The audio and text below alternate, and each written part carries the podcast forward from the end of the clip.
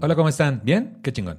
Las opiniones emitidas en este programa son responsabilidad exclusiva de quien las emite y no representan necesariamente el pensamiento de temas de nicho. Si usted está esperando un tratamiento serio, un tema serio, se equivocó de contenido.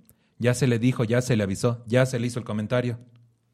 Hola, ¿cómo están? ¿Bien? Qué chingón. Soy Nicho Peñavera y les doy la bienvenida a Temas de Nicho, el podcast donde cada episodio hablaremos de un tema serio de forma cómica para tratar de entenderlo mejor y así dejarlo de considerar un tema de nicho. Chiquechi. Comediante, actor, co-conductor de Al Chile y creador y conductor del contenido Verdad o Shot. Bienvenido, Alex Quiros. Muchas gracias, manito. ¿Cómo, Oigan, muchas cómo estás, güey? Bien, con coraje de tener que grabar con estas cosas porque sí lo siento lejos, la verdad. ¿Sí no Pero- sientes lejos? No, Sí. mira. No Yo- te fijes, siéntete que estás en, en una caja y entonces me vas a dar un recibo. Decías, ¿qué recibo? Y así, albures todo el tiempo.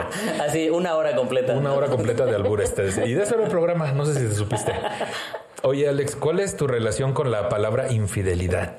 Híjole, la verdad es que sí, sí hemos tenido una relación muy estrecha desde que empezó mi, mi, mi vida de, de relaciones amorosas hasta la fecha, mira. Una relación muy estrecha, que dices tú, tan estrecha como así ya. Todo, todo lo estaba haciendo yo mal. Lo peor es que aparte yo soy el peor invitado para esto, güey. Soy malísimo para alburear, pero mal, el peor. No, yo, yo también soy re malo, güey, pero luego siento que me luzco. Te decía, así nada más por pendejada.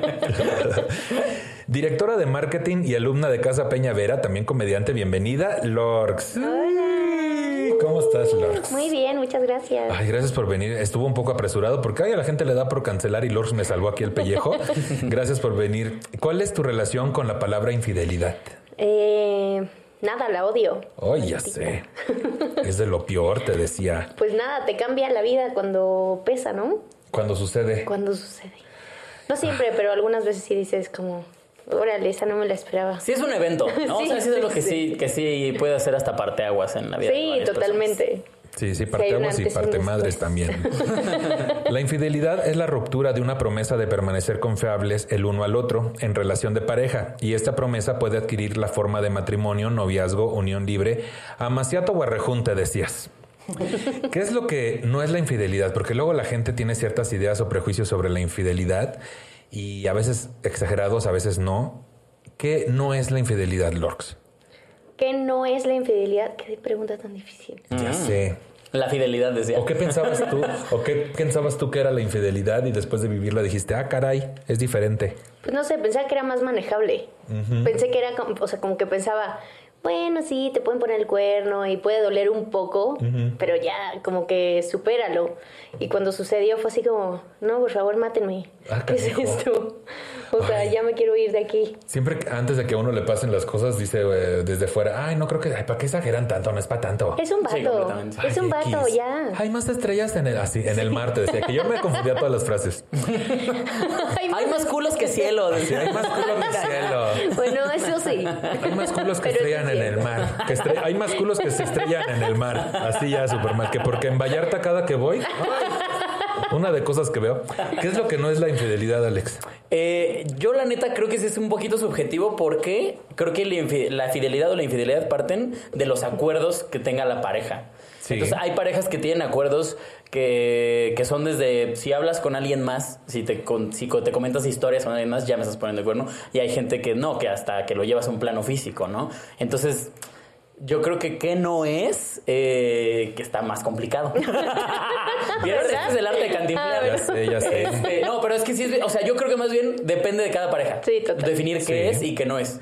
Sí, los acuerdos que tengan, ¿no? Hay gente que juega ju- junto con su pareja con otras personas, hay otros que, que son las relaciones abiertas, ¿no? Que es este, este, cada quien por su lado, pero no nos contemos nada, o cada quien por su lado, pero contémonos todo, o nada más cuando estemos juntos jugamos. Y también están quienes lo dan por hecho nada más, ¿no? Y dicen, ah, pues, eh, por ejemplo, en las parejas gays a veces es, somos hombres los dos y entonces, este, pues se da por hecho que tenemos nuestras aventurillas. Pero el asunto va desde poner las reglas.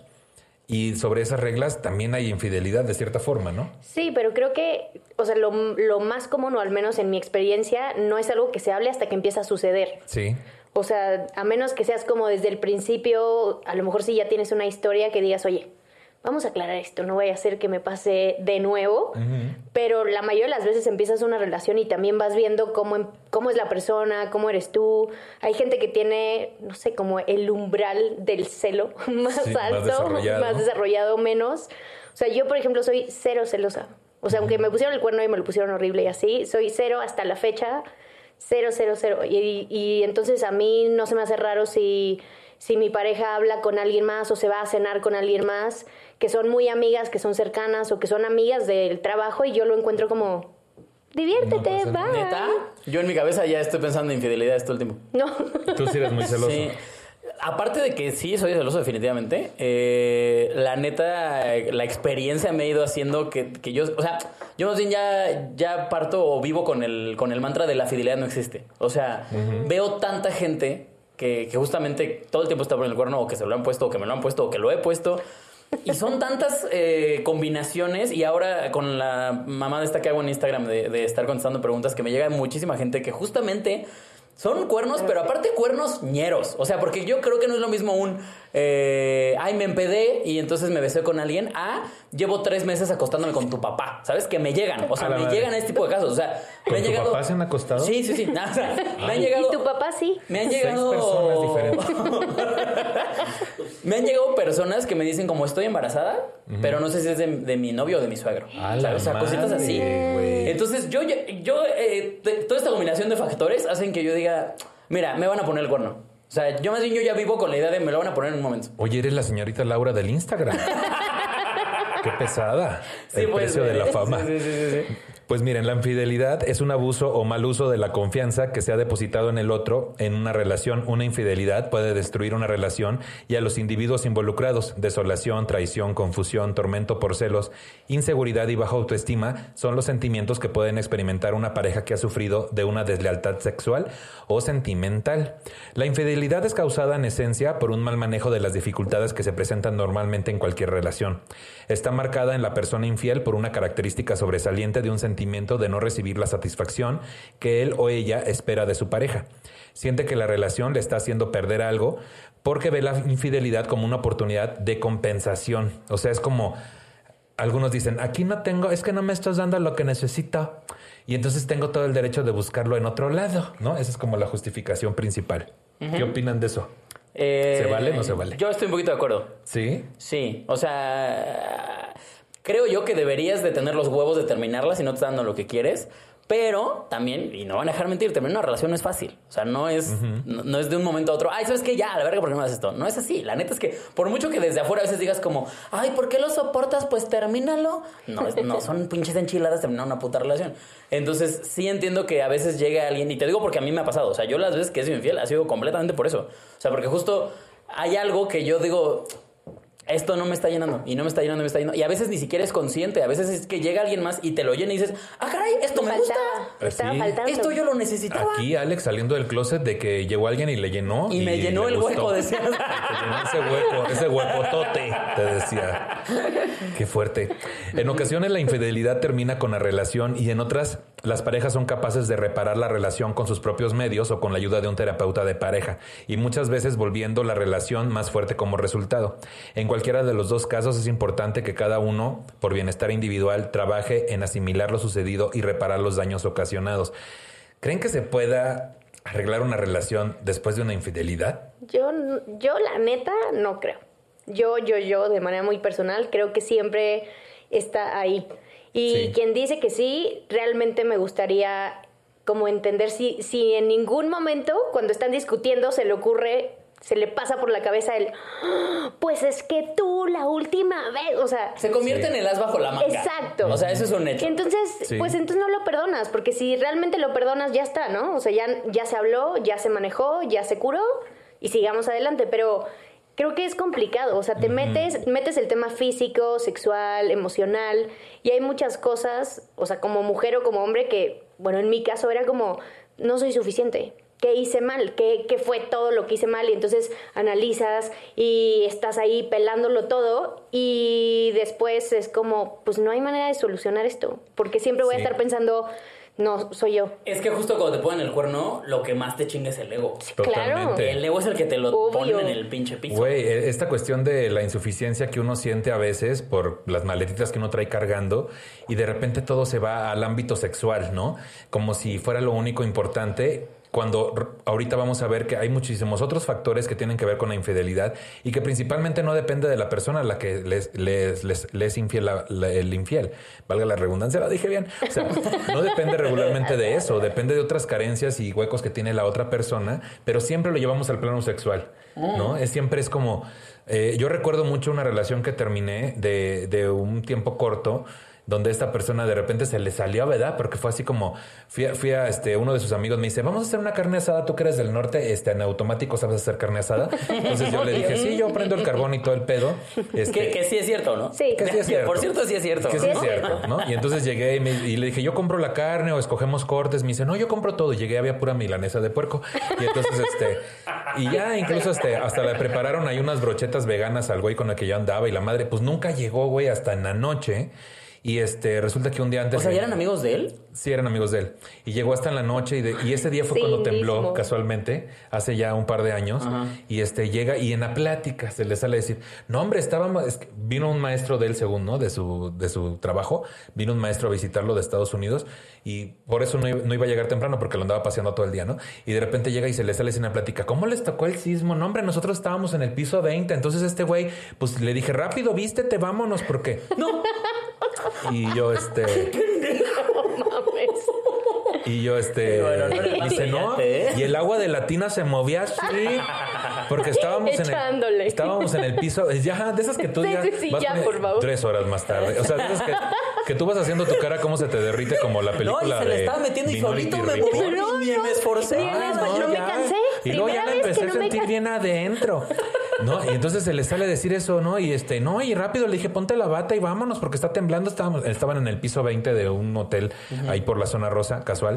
Y entonces yo le dije, ¿qué? ¿Cómo? ¿Perdón? ¿Qué dijo? ¿Qué dijo? Me dice, no, o sea, lo que pasa es que yo lo estaba. Eso fue a las 9 de la mañana el sismo, güey, ocho y media. Sí, sí, sí. Desde que Lo que pasa él. es que yo pasé por él, ¿no? Y entonces subí y, y me dijo que se estaba terminando de bañar. Y entonces dije, ya, güey, o sea, si quieres así, déjalo. Por favor, ya. Pero este pedo, güey, de, de descubrir la infidelidad como, como pues, de, de cierta forma. Entonces, yo lo que intenté en ese momento fue, tengamos una relación abierta. No llevamos ni dos meses, güey. Ni yo tenía la madurez, ni creo que la tenga ahorita. Ni la, no madurez, sino la idea de tener una relación sí abierta. se requiere algo ahí especial para una No relación si abierta. ¿eh? Yo no sé si yo podría, la verdad. No sé Es si es madurez, yo creo que es apertura es tu y personalidad. "Está También, bien". también es válido decir yo no soy para una relación abierta. Como- o que para el también tal vez eso habla del ego, ¿no? Sí, Justo. O sea, yo, por ejemplo, yo sé que yo soy muy ególatra, yo sé que yo no podría con ¿Qué? una relación abierta. Ay, sí. De hecho, eso es una intervención. ¿De dónde? De hecho, que pasen los 25 señores. Ay, sí, personas, así, ¿no? sí. El tema de hoy es ególatra. Ególatra. Ay, sí. No, en serio, ¿por qué dices que eres ególatra? ¿Sí la gente te dice mucho eso? A mí no Es me que ha me lo han dicho tanto que ya, tal vez ya me ¿Ya la te lo compré. crees? Ajá. Y sí, cierto. Sí, sí, es cierto. Oye, ya no sé a dónde iba yo con contarles esto de la infidelidad, pero es que tengo varias Sacándolo, historias. cuando, la, cuando la descubres. Yo, yo estoy seguro Sí. que yo tengo una de las más interesantes de cómo lo descubrí. A ver. A Pero ver. denle si quieren ahorita. No, ya. no, a ver, cuéntanos la tuya y ahorita vemos unas del público. Fíjate que yo eh, tuve una... Creo yo que todos tuvimos una relación entre los 16 y los 22 que te dejó marcado, ¿no? No. ¿O no? Estoy loco. Es que yo conozco a varios que ahí sé dónde fue cuando se Pues, ¿Qué traumaron. anduviste con un ganadero? Ay, Te sí. digo porque yo a los 17 fue la mía. O sea, yo a los 17 anduve con una que yo ya sabes que te- te- estás hecho un pendejo. Y, y esa morra, haz de cuenta que me dice, oye, voy a ir a una boda. En, vivía todavía yo en Toluca. Dice, voy a ir a una boda a la Ciudad de México. Y, con mi familia, la chingada, y bla, bla, bla. Y yo, ah, pues vas, ¿no? Entonces se, se va todo el fin de semana. Yo no supe nada de ella el fin de semana. Cuando ya regresa, todo bien. Y, y ella se cuenta que su, su iPod en ese tiempo y el de mi mejor amigo, no sé por qué, alguna vez ella como que puso su cuenta en el iPod de mi amigo. Y entonces que se sincroniza el iCloud. Y- Y, y- y a media clase, me acuerdo, estábamos a media clase en la prepa. Sí, sí, sí. Llega mi mejor amigo, se cuenta así, con el, con el iPod. Y me dice, eh, canal, creo que tienes que ver esto. Y entonces me lo pone y todas las fotos del fin de semana de la morra y entre todas esas fotos, fotos de ella con su exnovio en el motel. No. Toma chango tu o sea, se fue con él a la boda y pues después se fueron a dormir. Bueno, un hotel me imagino más bien. Órale. Y sí, sí, Oye, güey, sí, mira, sí. eh, infidelidad tecnológica. Sí, o sea, yo, yo, gracias a iCloud fue que yo me enteré que me estaban. Claro, es que eres un bebé, a esa edad sí había. en Claudia. Oye, ya que nos empezamos a desahogar, ¿a ti cómo te fue con eso? Yo vivía, vivía en Europa. Mira, el Vivía sueño. en Europa, sí. Vivía con eh, un novio de Tampico. Ah, fíjate casual. O sea, te Tampico fuiste a Europa y te quedaste Ya con un sé, mis papás dicen lo mismo. Dicen, te mandé allá para mejorar y mira qué hiciste. Oye, Pues miren, así pasa. es que la Lorx es paisana de Sí, Tampico. sí, sí. Y entonces se fue de vacaciones de Navidad a Tampico y como a los 3, 4 días me habla alguien y me dice, Tampico es un huevo. Sí. Y entonces me dice, oye, vimos a tu novio en Walmart, a tu exnovio en Walmart. Y yo, ¿mi exnovio? No, no, no, mi novio, o sea, solo se fue de vacaciones. Ah, pues lo vimos con una chévere. Así agarrándose. Entonces le hablé, cambio de horario, no me importa. Le hablé y él así como, no, claro que no, estás loca. Y un par de semanas después llegó de la borrachera y llegó a hablarle por teléfono. Y yo estaba en el cuarto, dormí, yo trabajaba como bartender y entonces estaba despierta, yo acababa de llegar de trabajar y él llegó de la, de la peda y lo escuché perfecto, te mandé flores, mi vida, te gustaron, no sé qué. Ay. y yo es abrí que la digo, puerta hay que y ser como... pendejo. O sea, por, por lo menos en esta no es culpa de la morra que me estaba poniendo el cuerno, lo estaba escondiendo bien, pero la tecnología le hizo ahí una. No. Pero sus dos parejas no eran las más No, brillantes, no. ¿eh? O sea. No, y cuando ¿y le pregunté por qué, o sea, bueno, salí y, ah, bueno, hasta luego. Así colgó como si hablara con alguien más. Sí. Y yo así como... Quedo atento. ¿Me, me confirmas? ¿Me confirmas el envío? Y entonces dijo, ay, ¿qué onda? Acabas de llegar, no sé qué. Así se hizo como que pedo, estoy durmiéndome. Y entonces le dije, no, no te vayas. Pero yo ya tenía, o sea, obvio ya se había plantado la semilla de la duda Claro. semanas antes. Y entonces le dije, no, no te vayas. Y entonces agarré la compu y yo tenía todas sus contraseñas porque él me las dio. Pero yo nunca había abierto su mail, nada, nunca, nunca. Aunque él me las dio por seguridad, yo nunca las había abierto. Y le dije, no te vayas, dame dos. Y entonces entré a Facebook y fui a las conversaciones y trrr, ahí mismo cuando las estaba abriendo fue cuando me enteré. Y entonces le dije que le volteé la compu y él, no es lo que piensas, este, y así, conversaciones de meses y meses No atrás. meses. ¿Con la misma o con varias? No, con la misma. Ya después me enteré que yo cuando trabajaba en el bar, pues él se iba de fiesta y más de un amigo del bar se lo había topado en el bares con otras chavas, nada más que era así como, no, le voy a decir a Lourdes porque se va a enojar y yo, Ay, claro, y aquí me tienes de tu pendeja. Oye, pero qué recurrente este asunto de que el infiel te diga, te trata de desvalidar y despersonalidad, de que estás loca, te lo estás inventando, es que siempre mira cómo te pones, o incluso llegar al grado de que, ¿para qué revisan mi celular? Es que tú tienes la culpa. O sea, el pedo es que el infiel No, dice, Pero sí, ¿por qué lo revisas? pero, pero sí es raro, ¿para qué lo revisas? Ya sé, pero vaya como justificación, en, pues lo revisas porque mira, cuando el río suena, que estrellas en el culo, No lo- así no lo ya te revisas. decía. No, ya todo, todo estoy diciendo mal. Pasa por mi casa. El río. Pasa por- cuando el río suena, aguacate de mi corazón. Ya estoy en en Chapulín Colorado, ¿no? Árbol que río nace suena- torcido. Hay Claro, pompis. se lo lleva la corriente, Hay se lo lleva la corriente. Güey, ahorita vamos a ver justo más asuntos de la, de la infidelidad. Me, recuerdan también ahorita, tengo otra historia yo también, seguramente ustedes, pero miren, aquí les voy a comentar algunas del público. Dice, hola Nicho Anónimo, pues te cuento que a mí me estuvieron a punto de ponérmelo, o sea, el cuerno, pero gracias a que tuvieron un accidente de auto, se destapó todo y se hizo un desmadre, pues no se concretó. Ay, mira, Gracias a que tuvieron un gracias a que accidente. tuvieron un accidente. Gracias a que se murieron. Que me dice, ¿no Ya sé si no supiste pudo. de uno aquí en Reforma? Así. Oye, Uno que iban bien rápido. Uno que iban bien rápido, de esos como Ay. para perder la cabeza. Oh, que la chingada que no. No es cierto, perdónenme, ese estuvo muy forzado. Pero, pero el asunto Fue es que. muy tuvieron- natural, corrió natural. Ya sé, es que por mis venas hay culerés, lo siento. Pero el asunto este de que tuvieron un accidente de coche y ahí se descubrió todo el pedo. Como a mí con el sismo. Ay, lo mismo. Mira. El sismo es lo mejor. El sismo es lo mejor. Lo mejor Y es. yo veía el agua, Y, yo- y se movía el agua. Le dije, rápido, vístete, vámonos. Ay, todo estúpido. Tengo aquí otro comentario que me hice con nombre Daniela Hernández. Anduve con un tipo, era mi jefe de área, que me dijo que estaba separado de su esposa y no era cierto hasta que vivían, hasta vivían juntos. Después me convenció de seguir con él y cuando llevábamos dos años de novios, un día en la madrugada me habló su otra novia con la que llevaba tres años. Me contó cosas horribles que él le hacía como celarla, prohibirle que usara tacones, tanga, etcétera. esa vez decidí terminar con él para siempre. Después me volvió a buscar, pero yo ya no trabajaba ahí y creyó que no me enteraría de que tenía una novia en el trabajo y le sigue el y le seguía el juego solo para juntar pruebas y mandárselas a su novia actual. Y se armó un desmadre. Me sentí mal por la chava y me arrepentí de hacerlo. Y desde esa vez no he vuelto a saber de él. Ay, qué, qué maquiavélica llevada. pero mira, por ya tuvo su venganza, ¿eh? Tuvo su el colmillo así. El colmillo, mira, que vas caminando y así en la banqueta va dejando su rastro. Que a mí se gustaría que hacer una, una pequeña aclaración. Siempre que ustedes están saliendo con una persona casada, con novio, una relación, no son su novio, son la otra y el otro, respectivamente. Es horrible, güey, pero tú no lo sabes. No, no, no, pero hay mucha gente que lo sabe y dice, es que mi novio es casado, es como, ya, ya, ya, vamos a poner pegosa. No eres su novia entonces, eres la otra. Eres ahí el el ay cuando tengo tiempo. Sí, su rodilla. Eres su rodilla. Completamente, güey. ¿Les, ha pasado también ser el otro o la otra? Sí, sí. De, no, de hecho, yo hubo un tiempo que era mi hobby ser el otro. O sea, yo lo hacía a propósito. ¿Cuánta maldad? Qué fuerte. Es que yo justamente lo hacía así de, desvergue, o sea, para mí era como un... de hobby, de, deporte. De deporte.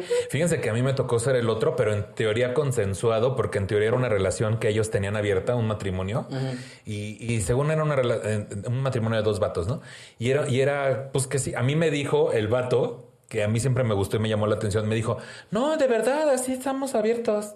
Y entonces empezamos a tener algo y de repente ya empezaron unos dramas y unas cosas que obviamente cuando todo terminó, este, lo que siempre hace la persona es, no, es que Nicho se ponía bien mal, justamente es lo contrario. Tú eres el loco. Yo soy el loco y el que se ponía mal, cuando créanme que gracias a mi terapia fui el que dijo, hasta aquí. Conmigo no, porque estos dramas de no dejarme Yo me respeto. Que aparte para una relación tóxica se necesitan dos. Los dos tienen su nivelito ahí de toxicidad. Sí, sí, sí. Pero yo dije entre mí, pues si yo soy el extra, pues yo no voy a tener algo tóxico, yo nomás lo padre. ¿No? ¿Cuál crees? Sorpresa. De que fuera delante, no te vayas. Y ya sus amigos agarrándolo, de que no te... Déjalo que se vaya, cabrón, tú ya estás casado y la chingada. Bueno, un dramón. Pero bueno, y ser el otro es, no está padre. Uno piensa que pues va la verdad yo nunca le sufrí siendo el otro. Pero yo me enteré después. ¿No sabías? No, güey. Mm. Pero es que, a ver, yo también digo que, a ver, yo también digo que hay gente que te quiere ser mensa. ¿Por qué no, no, te das cuenta hoy por hoy con redes sociales? Te voy a explicar, te voy a explicar. Este güey es era extranjero, bueno, es porque sigue vivo, pero es extranjero. Y sigue siendo de otro país. Y sigue, siendo de otro país. Y todavía tienes su FM. No, y entonces cuando empezamos a llevarnos, me dijo, ay, yo estoy divorciándome, pero nos llevamos como amigos, literal. Se unió a mi grupo de amigos y nos contó a todos, yo me estoy divorciando y mi ex se quedó en España y yo me quedé, o sea, yo me vine para acá. Ah, está bien. Como ocho meses después empezamos a salir. Entonces empezamos a andar y tal. Entonces un día las cosas empezaron a poner complicadas, pero discutíamos por tonterías. De verdad que yo decía, güey, pero ¿por qué estás haciendo la de pedo por esto, no? Y entonces íbamos a irnos de viaje y me dice a última, una semana antes, ¿sabes qué? Creo que me voy a ir solo. Y yo, güey, ya compramos el boleto. O sea, ya tengo comprado mi boleto y demás. No, no, voy a irme solo porque voy a aprovechar para trabajar. Y yo, pues, ¿qué hago, güey? O sea, y aparte las cosas no están bien, hay que enfriarnos. Era Semana Santa, me acuerdo, porque yo me fui a Tampico. hay que enfriarnos, dice. Hay que enfriarnos un momento y tomarnos esta semana para pensar las cosas, no sé qué, yo que, ok. Y entonces ya él se fue a trabajar a Miami y yo me fui a Tampico. trabajar. Sí, es bien normal eso. común.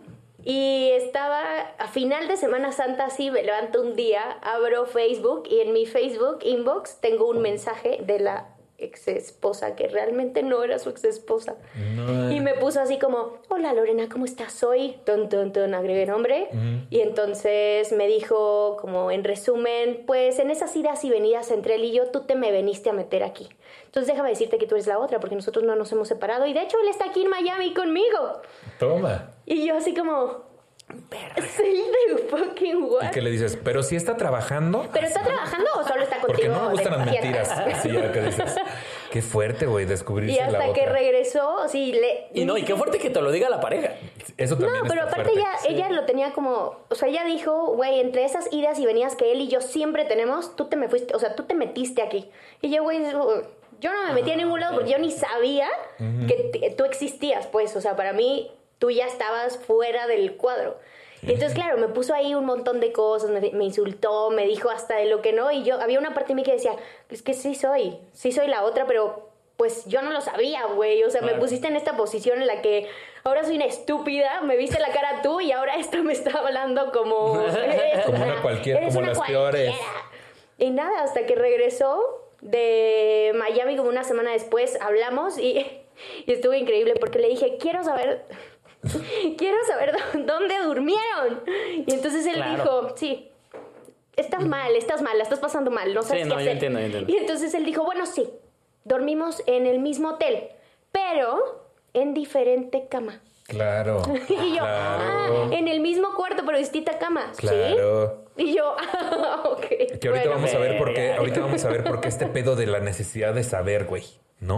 La necesidad de saber. Ah, ya está echándose el micrófono. Ya, quítenme el alcohol. Ah, no es cierto.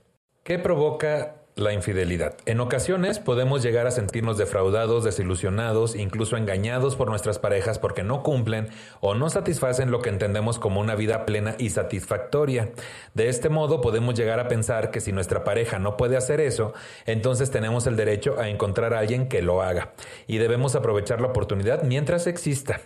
Esto puede suceder tanto en un matrimonio en el que el esposo o esposa se dedican a la felicidad del otro, tanto como en casos en donde se ignoran o incluso abusan del otro. La única diferencia tal vez sea en un caso que es más fácil justificar las acciones de infidelidad y en el otro donde sería más difícil manejar la culpa.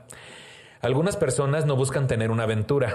Puede que nunca hayan considerado que estarían abiertos a esa posibilidad, pero entonces se presenta una oportunidad como un viaje fuera de la ciudad o alguien nuevo que se siente atraído por ellos. Simplemente las cosas suceden sin ninguna planificación previa o premeditación.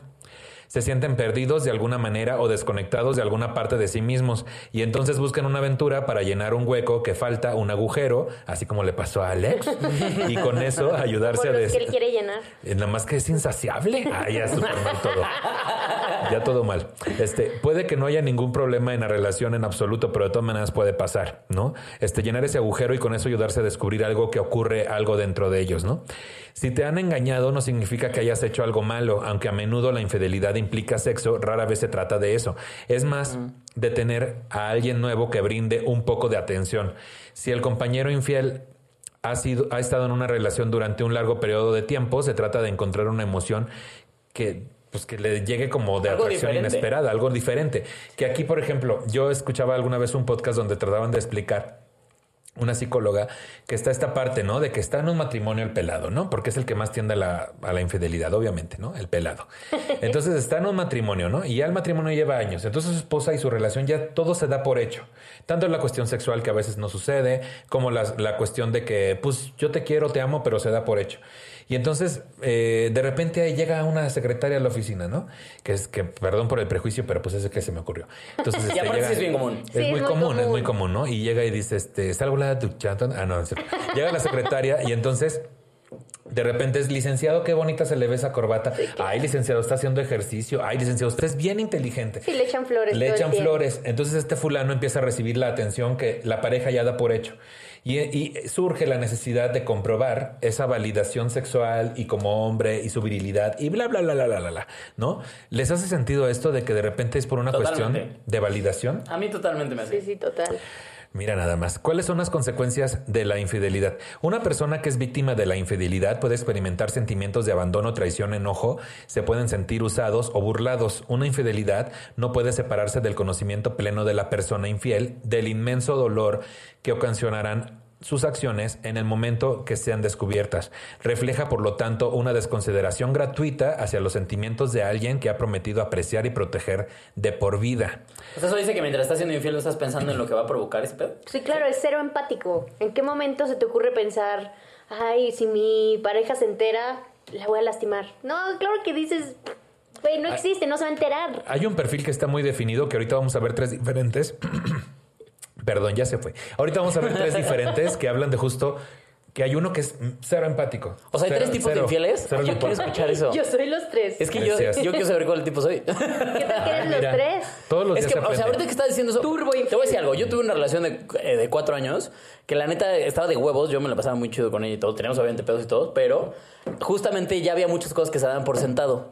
Y cuando yo empiezo a, a- a tener tantita atención, sobre todo en redes sociales, que era diferente a la que, me- a la que no me daba, en este caso, eh, eh, mi morra, sí me acuerdo que, que sí me movía muchísimo, pero realmente nada más la atención, o sea, nada más el hecho de que me, me, me estuvieran chuleando todo el tiempo, como dice Eli Flores y bla, ta, ta, ta, ta, ta, ta, para mí era como un... mm, incluso me llegaba como meter al perfil y eran personas cero atractivas para mí, pero me gustaba que me estuvieran diciendo Claro. porque yo decía, pues es que mi morra ya no me Y dice ahí nada, como güey. choca con alguien como tú que decíamos hace rato que eres egocéntrico. O sea, 30 veces más. Sí, puede ser. O sea, sí, puede ser. Que justamente de la que yo, que la que más quería que lo hiciera, no lo hacía. O, O a lo mejor, te sí lo hacía. acostumbraste y ya lo que te decía era así como siempre me lo dice. O sí lo hacía, pero justo la cuestión egocéntrica. Cabello chino. Sí, sí. Sí, pero a lo mejor era un pedo también de. Porque ahorita vamos a ver que incluye también algo de narcisismo esto. Ay, se va a poner bien bueno. La primera reacción de la mayoría de las parejas después de descubrir la infidelidad de su pareja es terminar con la relación. A la mayoría de las personas les resulta difícil imaginar tener nuevamente una relación normal después de tal violación de confianza.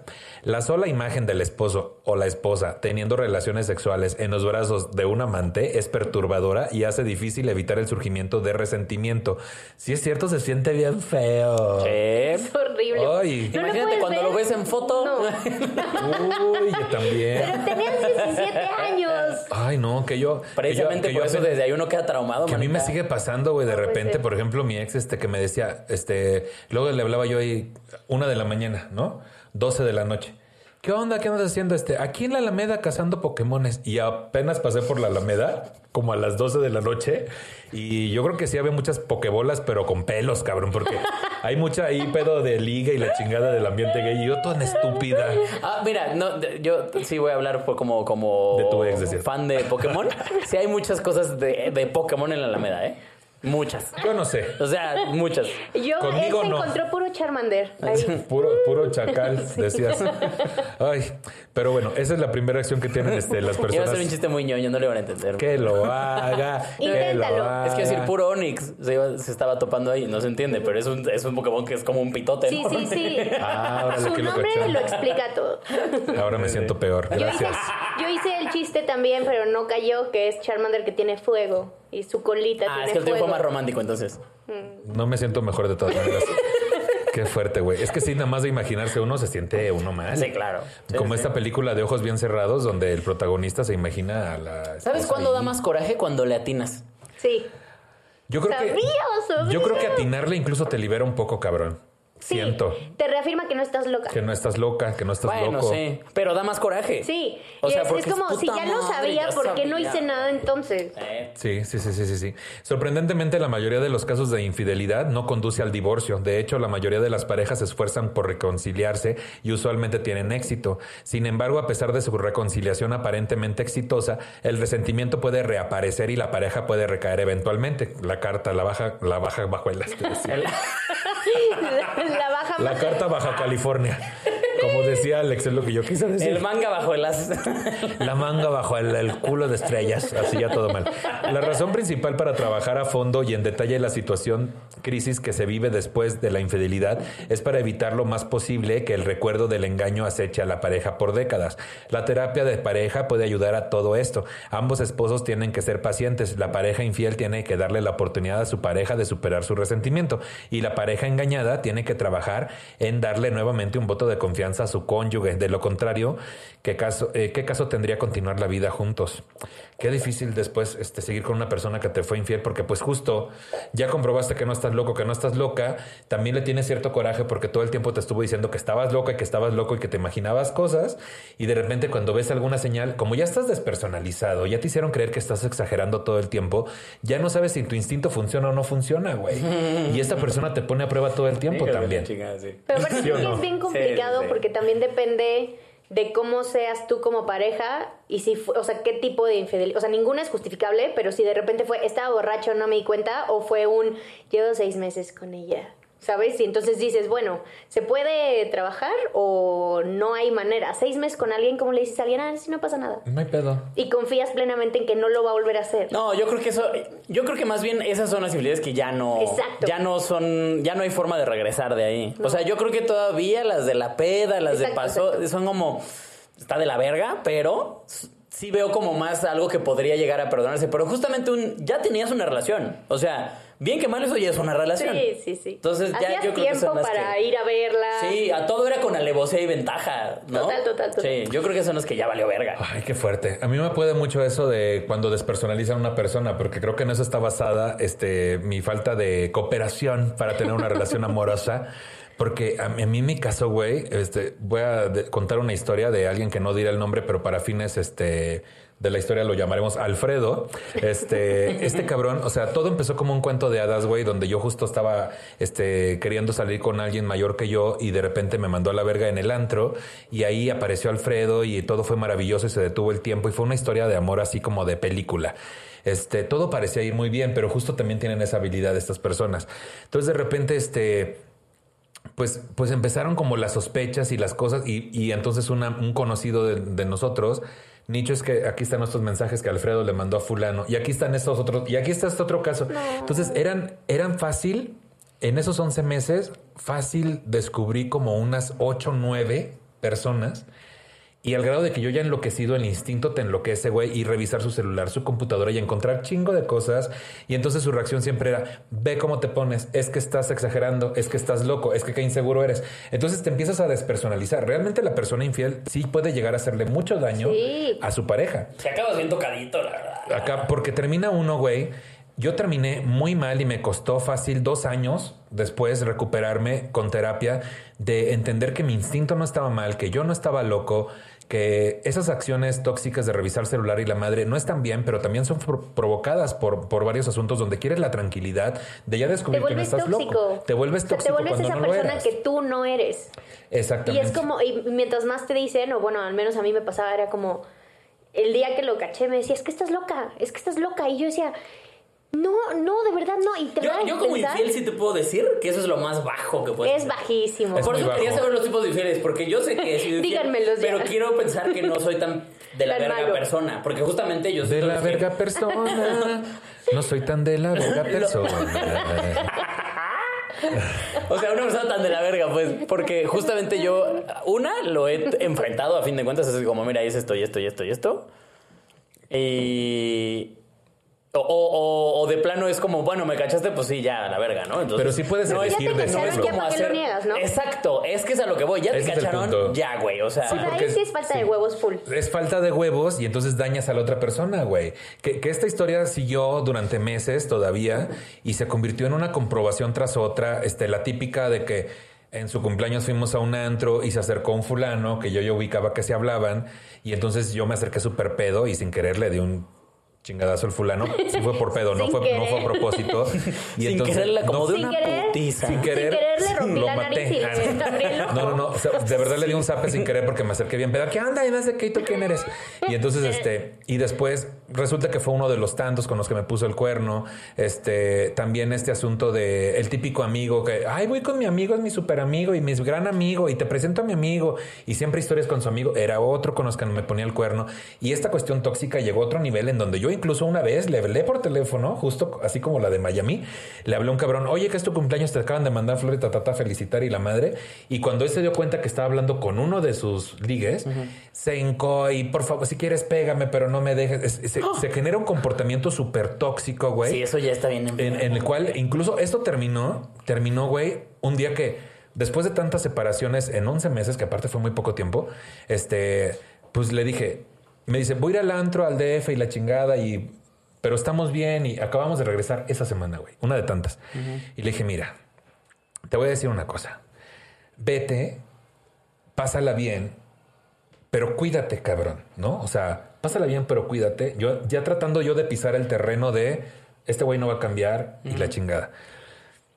O sea, el cuídate era ponte condón. Cuídate era, no sé, yo no sé qué pensaba en mi cabeza, güey. Ah. Porque realmente Sí, yo no quería que Yo estuviera creo con que entre más. todo era como, Sí, porque cuídate, cuídate que para no que te me a cuides también a mí. Para que me que, no te cuides a vayas a mí también. con alguien sin cuidar, ¿sabes? Como, Sí, no quiere decir que yo le estaba diciendo vete a ser mi Sí, infiel. listo, ajá. no, nada más era como un pedo de en mi cabeza ya estaba yo tan mal de mi toxicidad y de mi falta de autoestima que hacía lo que Es fuera que necesario para que alguien se quedara y me quisiera, güey. En ese entonces, que fue hace 15 años, bendito Dios.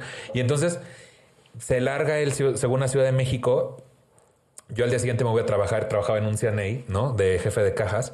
Y siempre, toda la vida, amiguísimo de Suri, que, que es una chica que es lesbiana y que siempre nos tirábamos siempre el pedo, era la plática, era éramos tan, tan, tan tóxicos y codependientes que nuestra plática era este, ¿ya pediste perdón hoy a tu novia? Sí, ya, ¿y tú?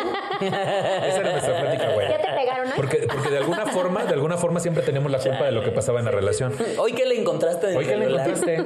Y entonces ya llego y me dice, ay, Nicho, qué bueno que terminaste con Alfredo, la verdad, porque ayer ahí en la casa del dictador, que es el antro gay de Cuernavaca, era, dio un showzazo ahí en medio de la pista fajándose con un fulano. Ay, no, no, no, de vergüenza ajena. Y yo, ¿cómo? ¿Y cuándo habían regresado ustedes un día antes? Un día antes.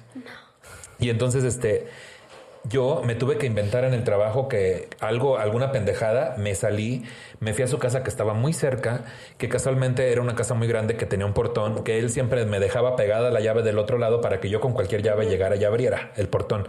Llegué, güey, no sabes, lo, bueno, sí saben lo que se siente en ese transcurso del taxi hacia el lugar de comprobar los hechos.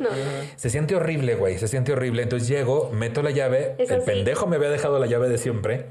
Abro, subo y ahí estaba con el fulano al que le había dado un zape yo accidentalmente en el antro. No mames, ¿en meses el acto? antes, meses antes estaban pues ya muertos de pedos, acostados, desnudos, con papeles de baño por todo el piso, ya sabes, esos que tienen un chingo de almidón. Entonces mi reacción, güey, yo no supe, en- entras en shock, güey, entras en shock porque de repente todos los meses te dijo que estás exagerando y que son cosas que te inventas y entras en shock y no sabes cómo reaccionar. Entonces repasas todas las escenas, las escenas de ese tipo que has visto en películas y series. Dices, ¿cuál escojo, ¿Qué güey? sigo? ¿Qué- qué ¿Cuál- sigue? ¿Cuál hago? ¿Cuál hago de todas estas? Esta, la del asesinato. mamón. Esta, la de las... Esta, la del asesinato cuando salí de mí. Así, sí, esta. que ya no supe nada. Y entonces, No güey, güey, pues ¿qué pido me ve este cabrón, abre los ojos y todavía me dice, salte. Me dice así en voz baja, salte. O sea, él no quería que el otro se diera cuenta que estaba ahí. Y dije, un momento, conmigo no. Y entonces, este, que se para, güey, este, le dio una pinche cachetada de esas de padrastro marihuano. Y... Que aparte tus cachetadas no han de ser Sí, cualquier no. cosa. No, no son cualquier cosa, son de No. luchador. Y entonces el güey, ah, el güey estaba pedísimo todavía. Ah, me caga. Entonces le encantó, la- yo creo que le encantó la cachetada. Yo creo que le encantó porque se vio cómo se le desorbitaron los ojos. Y en eso me meto al cuarto, le pongo seguro y me quedo con el fulano y le digo, ¿qué pedo, güey? Pero entonces yo como ya me había cansado de pedirle explicaciones a Alfredo una y otra y otra Ya vez, mejor se las pediste al otro. se las pedí al otro güey. Mi reacción fue esa, güey. Entonces yo le dije a este güey, le dije, ¿por qué, güey? Yo, yo no tenía ya más respuestas que buscar, pero quería buscar la tranquilidad, que ahorita vamos a ver el por qué la necesidad tan fuerte de saber. ¿Por qué? Le pregunté. Y después caí en mí y le dije al vato, este, ¿sabes dónde estás? ¿Estás bien? Y me dijo, este, sí, sí sé dónde estoy. Le dije, ¿traes dinero para tu carro de regreso? Sí, sí traigo. Lo acompañé a la entrada, le dije, aquí pasan los taxis, la chingada. O sea, entendiendo que él no tenía la culpa. Y, y después, ese, ese fin de semana, estábamos tan tóxicos que terminamos en Teques, mi ex y yo, como si nada hubiera pasado, güey. Como si nada hubiera pasado. Y seguimos la relación por meses todavía. O sea, a ese grado, a ese grado de, a ese grado de deterioro emocional, de autoestima y seguridad estaba yo, güey. O sea, de aceptar cualquier cosa para que alguien se quedara Es conmigo. que, ¿sabes qué creo? Y a, a mí me pasó, no voy a decir igual, pero algo parecido con continuar la relación ya estando en el nivel más tóxico que puedas. Porque hay algo que uno tiene que ya viene cargando y luego te topas con estas personas y te terminan de destruir. O sea, tienes ya la, tienes la autoestima baja, ya tienes Sí. esta necesidad de afecto, esta necesidad de aprobación. Y luego llegan ellos y te están merme y merme y merme. Lo poco que hay, llega un Se punto en el que es nada, así nada. Yo te juro, si te contara las o sea, como discusiones o cosas que pasaban, yo hoy ya yendo a ter- yo ya llevo años en terapia, ¿no? Pero yendo a terapia, teniendo una relación sana y así, volteo y digo, me das mucho oso, Lorena. ¿Por qué permitiste eso, güey? ¿Qué oso? sé. No puedo ni contarlo. O sea, las veces que lo he contado veo la cara de la gente y es como, hey, no me, no me juzgues. No, o sea, yo era otra persona, se siente horrible. pero es como muy que liberador. se aprovecha. O sea, creo que sí es como la mezcla perfecta. No lo hacen a propósito, pero terminan aprovechándose de la situación y uno está deshecho. Que aparte Nicho tocó un Sí. tema bien importante ahorita. O sea, yo también siempre he pensado que el otro o la otra nunca tienen la culpa. O sea, a fin de cuentas yo lo siento así. Yo siento que es alguien que llegó a ligarse a una persona valiendo la verga con relación o, sin relación. Y el, eh, eh, el- ¿cómo es el dicho? Uno no compra donde no están vendiendo. Sí. ¿Sabes? O sea, si la otra persona es la que tiene el compromiso. O sea, es la que, la que tiene que decir no. Sí, también. ¿Sabes? O sea, si alguien llega ahorita, si, si un vato, tú estás- tienes novio o estás casada o Sí, algo así, ¿no? casada. Si alguien llega contigo y te, y te empieza a ligar y todo el pedo, el güey como vato está haciendo su chamba de me quiero ligar a esta chava porque me gusta. Sí, sí. Entonces, si tú le das entrada, ahí el culero no es él. La que Yo tiene el creo compromiso eres tú. Yo creo que hay culpas. Hay culpa, O hay grados. El, el 80% puede ser de la persona que tiene la relación y le vale un cacahuate, pero la otra, el otro porcentaje es la persona si ya lo sabe y no le importa, también habla de la persona. O sea, yo, Sí. yo nunca he puesto el cuerno. Yo nunca he puesto el cuerno y no es que no haya tenido posibilidades, claro que sí. Pero es, güey, no, no, no quiero. Y cuando me ofre- cuando estaba soltera y me ofrecían también, porque había así como, ay, bueno, pero ya estoy cortando con mi novia. O es que estamos muy mal. O lo que sea, yo decía, Estoy con ella por los niños. Ajá, sí. Pero no me llegó a pasar a tanto, pero Que, ahí- que ahí son las heridas de la otra persona también, güey. Sí. Porque a lo mejor la persona no está, justo como a mí me ha pasado. En este caso, donde estuve con alguien que tenía una relación que, aunque en teoría era abierta, pues de repente dices, este, como yo no, no me siento listo para una relación, me voy a engañar pensando que, ah, pues puedo estar con este. Como cuando tienes una relación a distancia. También no estoy listo, no- me da mucho miedo, entonces voy a empezar a desarrollar relaciones con las que al final no se dé nada para sentirme un poco más seguro. Cosa que también es una mamada, ¿no? También es a una distancia mamada. es una mamada. Pero mira, aquí un poco de por qué la necesidad de saber cómo fueron los hechos y, por, y cómo te fue infiel, por qué esa necesidad es tan fuerte. El golpe de la infidelidad desacomoda un sinnúmero de cosas en la vida emocional de la persona. Lo que antes estaba seguro ya no lo está. Me quiere, me desea, prefieren realmente a otra persona. Todo lo que me ha prometido y me ha dado tranquilidad era falso. De repente, el suelo donde se descansaba el futuro de se agrieta y está y está por eso otra vez. De repente el suelo sobre el que descansaba el futuro se agrieta y esta incertidumbre respecto al futuro genera mucha angustia y ansiedad. Esto ocasiona inevitablemente que surgan de manera difícil de controlar muchas preguntas a modo de que se pueda entender de un nuevo modo lo que está perdiendo sentido. De hecho esas preguntas dan cierto control de la situación a la persona y en ese sentido es importante que la persona que fue infiel escuche esas preguntas e intente ser sincero con su pareja las preguntas son un intento de revisar, de revisitar incontables momentos de la vida en pareja y volverlos a ver ahora desde un nuevo punto de vista, de modo que podamos encontrar una lógica al pasado y al futuro en la función de que se está viviendo y sufriendo en el presente. Es una manera de revisar minuciosamente lo que está roto en el interior de la vida emocional y tratar, no siempre con éxito, de verlo de tal manera que pueda volver a funcionar y podamos continuar como antes. O sea, a la persona que le fueron infiel, todo lo que ella pensaba o él pensaba que estaba seguro en su cabeza ya no existe, güey. Ese piso se desmadró y entonces comienza una gran ansiedad justo por demostrarse a sí mismo que no está loco y que no se imaginó ese piso y que no, no enloqueció por pensar que estaba confiable. Entonces se desmadra eso y empiezan las preguntas. ¿Cuántas veces? ¿Dónde se vieron? Este, coge mejor que yo, este, la chupa mejor que yo, ta, ta, ta, ta, ta, ta, ta. Y tantas preguntas que son súper tóxicas pero que esta persona está tratando como de regresar a su realidad y decir, no estoy loco, ¿verdad? Sí viví una relación. Sí Es me como de dijiste tener que me dónde querías, agarrarte, ¿no? Sí, sí me dijiste que me amabas, ¿no? Que no me ibas a... Sí me dijiste, ¿no? O estoy mal. es que todo se vuelve una mentira. O sea, a partir Todo. de ahí dices, no, o sea, cuando me dijiste que me amabas, ¿me amabas? No me amabas, güey, porque te valió. Y Que tampoco es cierto eso. Que no, no es cierto, pero Exacto. cuando pasa eso, es lo primero que piensas, es, no me amabas, no, lo que vivimos no fue tan real porque decidiste destruirlo con esto. Claro, llegar a esa conclusión de que no era cierto, pues no se le puede culpar a la persona que le fueron infiel llegar a esa conclusión, güey. No, claro, o sea, sí entiendes de dónde viene. Sí, sí, Claro. sí, total. Pero definitivamente creo yo que en la cabeza de la otra persona también hay un desvergue.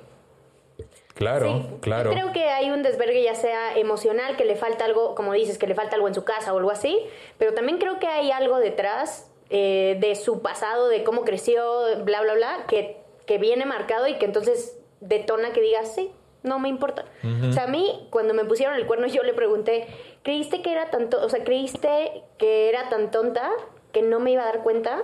Y me dijo, no, no creí que fueras tonta, yo creí que era más inteligente que tú que es técnicamente lo mismo. O sea, es- sí, sí creía que eras más tonta.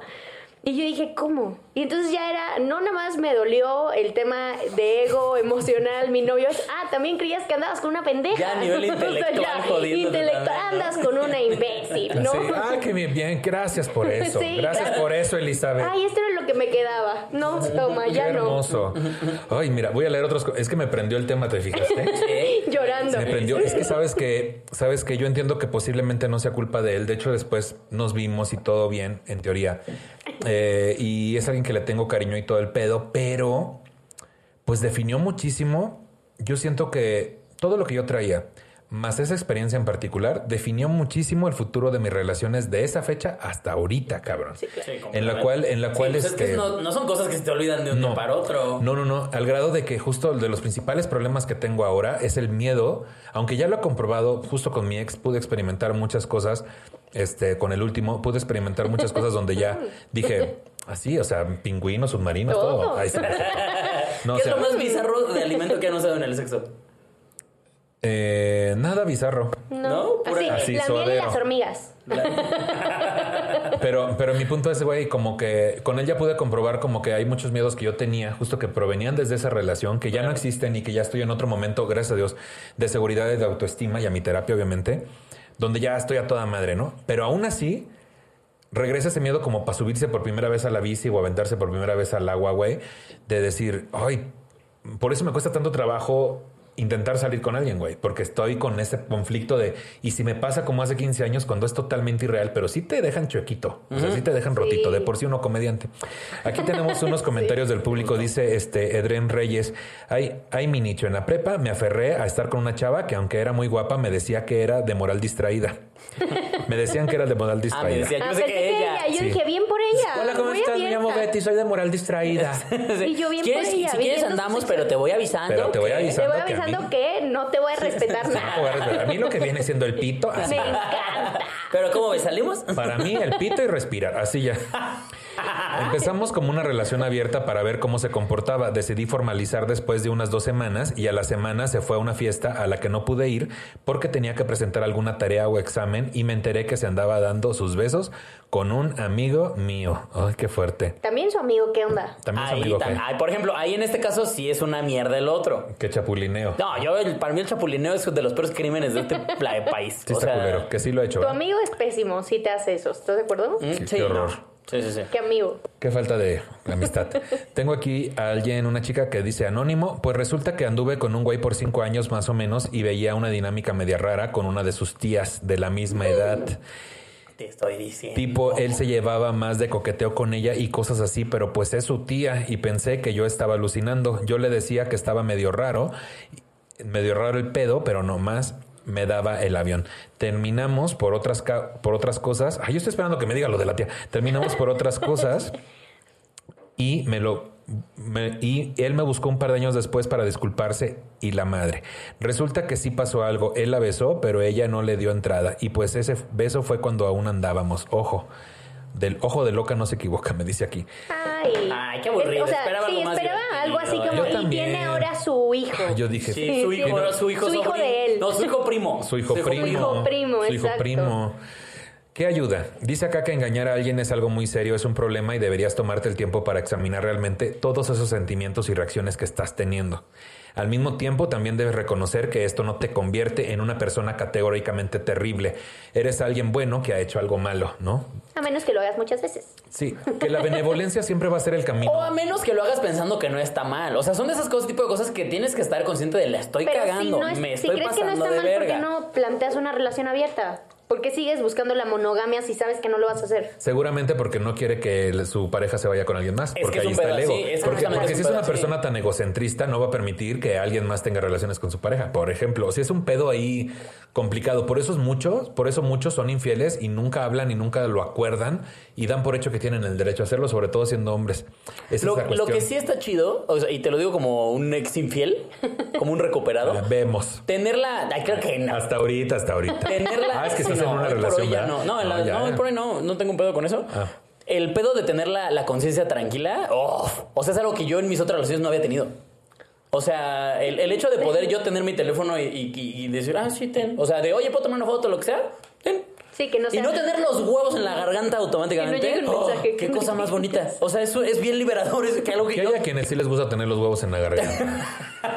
Sí, A puede ser que veces sí. A veces sí. Aunque sea por fueritas. Sí, sí. Aunque, mira, no más para que estén ahí, para el calorcito. ¿Qué dices tú? Ay, ahorita empollan. así, así, así. Es una buena forma de proponer un oral, ¿no? Ven a que te empolle los huevos con la garganta. No, bueno, qué, sexy. Qué sexy, qué cosa tan No, fina. háblame sucio. Ay, es todo un dandy este caballero. Háblame más sucio, por Así, favor. ay, no, qué bárbaro. Si te han puesto los cuernos, acuérdate de que reprochar no es el camino y que las acusaciones son uno de los principales problemas a los que las parejas suelen enfrentarse tras haber vivido ese tipo de situaciones. El perdono pero no olvido no es la solución. A partir de ahora será un nuevo viaje en el que la sinceridad debe fortalecer el vínculo, si es que quieres perdonar a la persona que te fue infiel. Hay dos puntos de vista para abordar el conflicto. En primer lugar, se pueden enfocar la solución centrando otra vez. Ahora sí, hay dos puntos de vista para abordar el conflicto. En primer lugar, se puede enfocar la solución centrando el foco sobre el individuo con el perfil psicológico de infiel que no puede tener una relación estable y lo desea. También se puede enfocar en base a la pareja, si el pilar del, del, problema tiene que ver más con factores externos que influyen para que uno o el otro sea infiel. Por otro lado, cuando el problema se enfoca más que nada en una realidad de los dos, debe haber predisposición por parte de la pareja para solucionar una situación de tal gravedad, siempre y cuando ambos tengan el, el, deseo sincero de seguir adelante con la relación. En algunos casos, las infidelidades recíprocas se dan a aquellos momentos en los que ambas partes quieren terminar con la relación. En ambos casos es necesaria la participación de un profesional adecuado. Hay que buscar siempre la ayuda de un consejero experto en relaciones sentimentales. O sea, no nada más busquen a su amigo gay, la verdad, ya estamos hartos de que vengan a consultarnos. Consejo. Ay, todo el tiempo, güey. Todo el tiempo. Pero ¿cómo ves? ¿Soy yo o es él? No sé, mana. Estoy soltero. Ya te platiqué. Un pendejo que se llama Alfredo me hizo esto. Vete a arreglar tus propios ¿Por asuntos. qué crees que yo soy y estoy capacitado? papá? Sí, yo pago 800 pesos de terapia a la quincena, mana. O sea, también a mí no me estás dando ni un pinche, este, ni unas flautas de la casa de Toño. Y quieres que sea atención 24 horas. Oye, no seas payasa. Ay, sí me antojó algo de casa de Toño. Ay, ya sé. A mí que no engorde se me antojó. Este, aquí me pone, este, Anónimo dice, Anónimo, porfa, es lobo. Se le hizo muy chistoso ponerme es lobo. Ah, no, ¿verdad? Jajaja. Ja, ja. No es cierto, no puso jajaja, pero me la imaginé perfecto. Este, pues te ahora voy a decir tu nombre más para que se le quite. Ella se llama Pate. Ah, no es cierto. Este, dice acá, este, ay, mira, casualmente, mi expareja me puso el cuerno por un año y medio. Con un tal nicho. Sí, duramos dos años juntas. Yo siempre lo sospeché y me tachaba de loca, celosa y hasta puso a nuestras amigas en común en mi contra. Me quedé sola y con unos ataques de pánico horrible todo el tiempo. Al final decidí salirme de esa relación tóxica y me hacía la vida imposible cuando comencé a salir con otra persona. Me hablaba llorando, se cortaba y decía que se iba a matar. Después de unos años me la topé y le pregunté por qué me hacía eso y me dijo que ella sentía que yo debía estar con ella y nada más pinche loca tóxica. Huevo. Acá otro comentario este anónimo. Inolvidable mi nicho dábamos clases juntos en un bachillerato y sabes que me los pone con una alumna. Hasta una carpeta de fotos de incógnito tenía en su lab. La típica carpeta de incógnito. Nos enteramos con, en el chismógrafo. Yo, yo, yo en mi, yo en mi computadora. el cuaderno escribe. Y ahí decía. Yo en mi computadora tenía guardadas la- las nudes que me mandaban eh, como tareas, como si fueran tareas. de- o sea, tenía una carpeta que decía tareas, la Pues a lo abrías, mejor sí eran tareas. Y había tareas, ¿Más tareas? eh, había tareas y dentro de Las esas que te mandaban las abrir- Ajá, no, No las compartas, pendejo, porque no, te metes en un pedo. Haz de cuenta que tenía que abrir las de biología y De luego no de biología tenías que abrir cosas, o sea, tenía no, la computadora ya no existe más bien, porque te- tenía guardadas mis, mis tareas de la carrera todavía de, de Oigan, odonto. muchachas, no sean llevadas. A mí también luego me andan mandando cosas hombres y mujeres, güey. Te soy bien tú, honesto, a mí es rarísimo que me lleguen. Pero rarísimo. O Ya, sea, la gente está aprendiendo. si te digo que una cada cuatro meses, cinco meses, es mucho, ¿eh? La gente ya está aprendiendo. Un poco sí, un poco sí. Miren, tengo acá otro comentario de Emanuel Vázquez. Dice, yo estaba empezando a salir con mi ex y cuando yo me ¿Ese güey no es estaba enamorando... Sí. No, no sé. Ah, Y- no, es Valdés. Todos google- googleándolo. Vázquez dice aquí. Yo estaba empezando a salir con mi ex y cuando yo me estaba enamorando de verdad y después de pedirme prestado una cantidad bastante grande de dinero me dejó de contestar. Ella me había dicho que su abuela estaba muy enferma y que la iban a operar. Resulta que estaba de vacaciones con su verdadero novio y yo solo era el Sancho. Ja, ja, ja. Fue bastante triste. No, y aparte que les pagó la vacación. ¿no? Güey, ¿no puede ser más usado? Dios de mi vida. Es que también, mira, a lo mejor pon tú que los, la- la- la- los hombres sean más propensos a ser infieles, pero Sí. las mujeres creo yo que son más propensas a ser culeras. Yo he escuchado, sí. hacer cosas de ese tipo, que dices, oye, eso ya está bien ñero, güey. Yo, he- yo he escuchado de todo, pero sí he escuchado muchas mujeres de, ay, güey, es que es un pendejo. ¿Sabes? También. Y yo, y a los hombres no escucho decirlo así, es más como, ay, pues se me antojó. Es que los hombres siento que somos más cavernícolas. Es un, ay, pues es que llegó y me dijo, oye, cogemos y yo no supe La hacer, mujer regularmente lo hace de forma más inteligente, güey. O con un. Eh. Sí. Yo les voy a decir una cosa. Yo, como homosexual gay, obviamente he estado presente en muchas pláticas de mujeres hablando de muchos temas sexuales, infidelidad y bla, bla, bla. Y créanme que no las quieren tener de amigas. Ay, sí. O sea. Como de enemigas. No, no, no, de enemigas O de peor, novias. güey. O de, de novias, güey. Este. y- De- y dicho, yo por eso soy gay, de hecho. No, o sea, porque una hecho. vez escuché una plática no, entre no, amigas. no- no quiero generalizar, obviamente no voy a generalizar, no es que todas las mujeres sean de esa forma igual y las que me ha topado yo, este, eh, ciertas amigas que, que hablan de sus relaciones con sus vatos y dices, ah, cabrona, entonces si eres culera, porque lo traes ahí bien este al pedo y ya te lo manipulas y te lo sabes al derecho y al revés. Eh, Sí, yo Sí, tengo sí amigas que dicen, güey, hay que traerlos cortos. Y yo, ¿y cómo lo haces? A ver, Te digo, güey, o sea, sí creo que los hombres somos bien cavernícolas, pero las mujeres son bien maquiavélicas. Pero por ejemplo, yo este caso que te contaba, este vato era el manipulador conmigo, güey. Y yo tenía todo el perfil perfecto para eso, güey. O sea, porque ahí es donde entran estas combinaciones perfectas para la relación codependiente. Eh, son combinaciones que uno tiene que ir descubriendo, ¿no?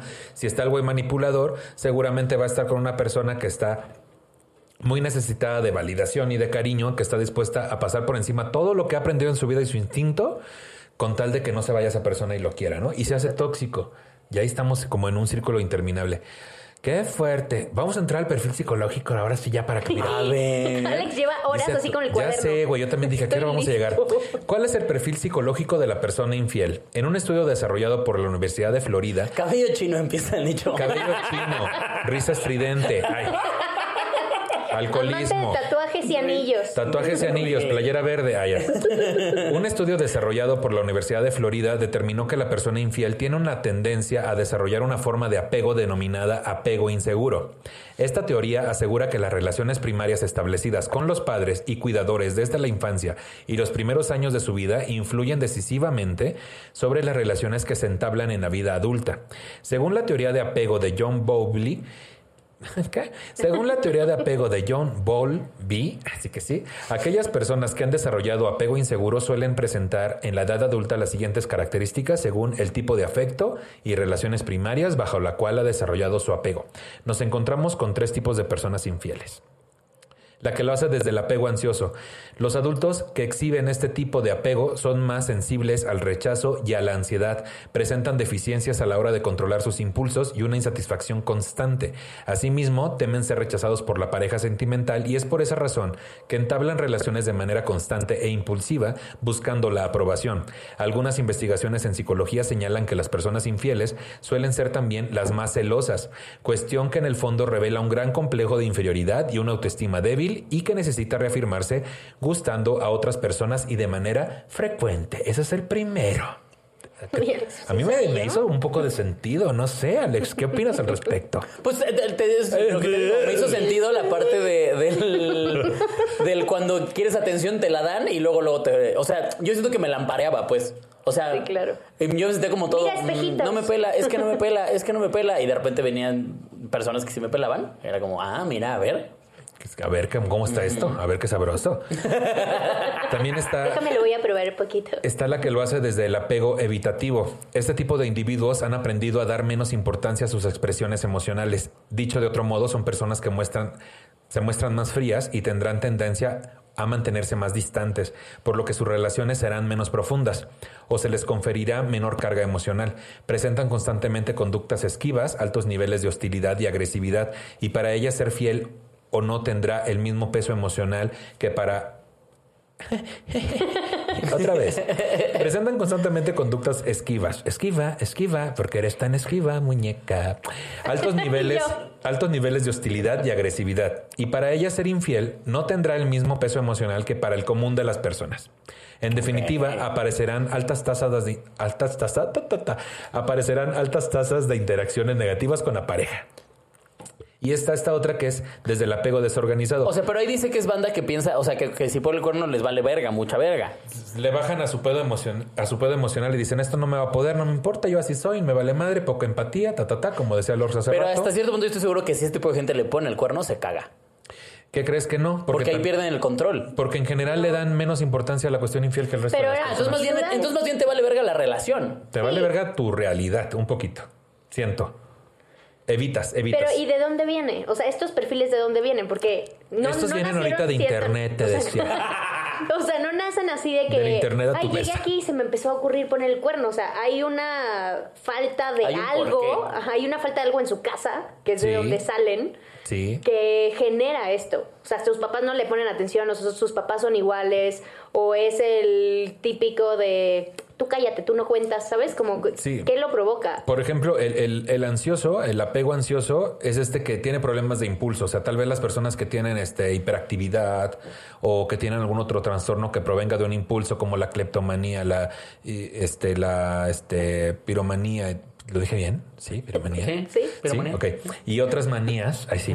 que es que Antes de cagarla. Mira, antes de, cagarla, ya, llevo dos bien, mira, ya. no Ay, es que yo ya había ¿Las sacado 10 en esta prueba.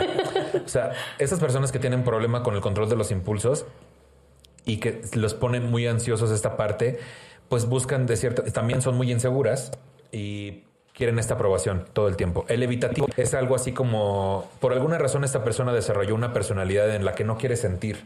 Puede ser por un, por un asunto que le haya pasado o así lo A educaron, lo no mejor sé. lo hacen sentir muy mal todo el tiempo y O lo ¿sabes Qué culero, qué? güey, Ya no a entonces mejor no tengas una relación. Que O sea, también pasa, güey. Luego viene la gente que dice, me desmadró esta relación, a partir de ahora yo voy a ser el culero. Aquí andamos, chavos.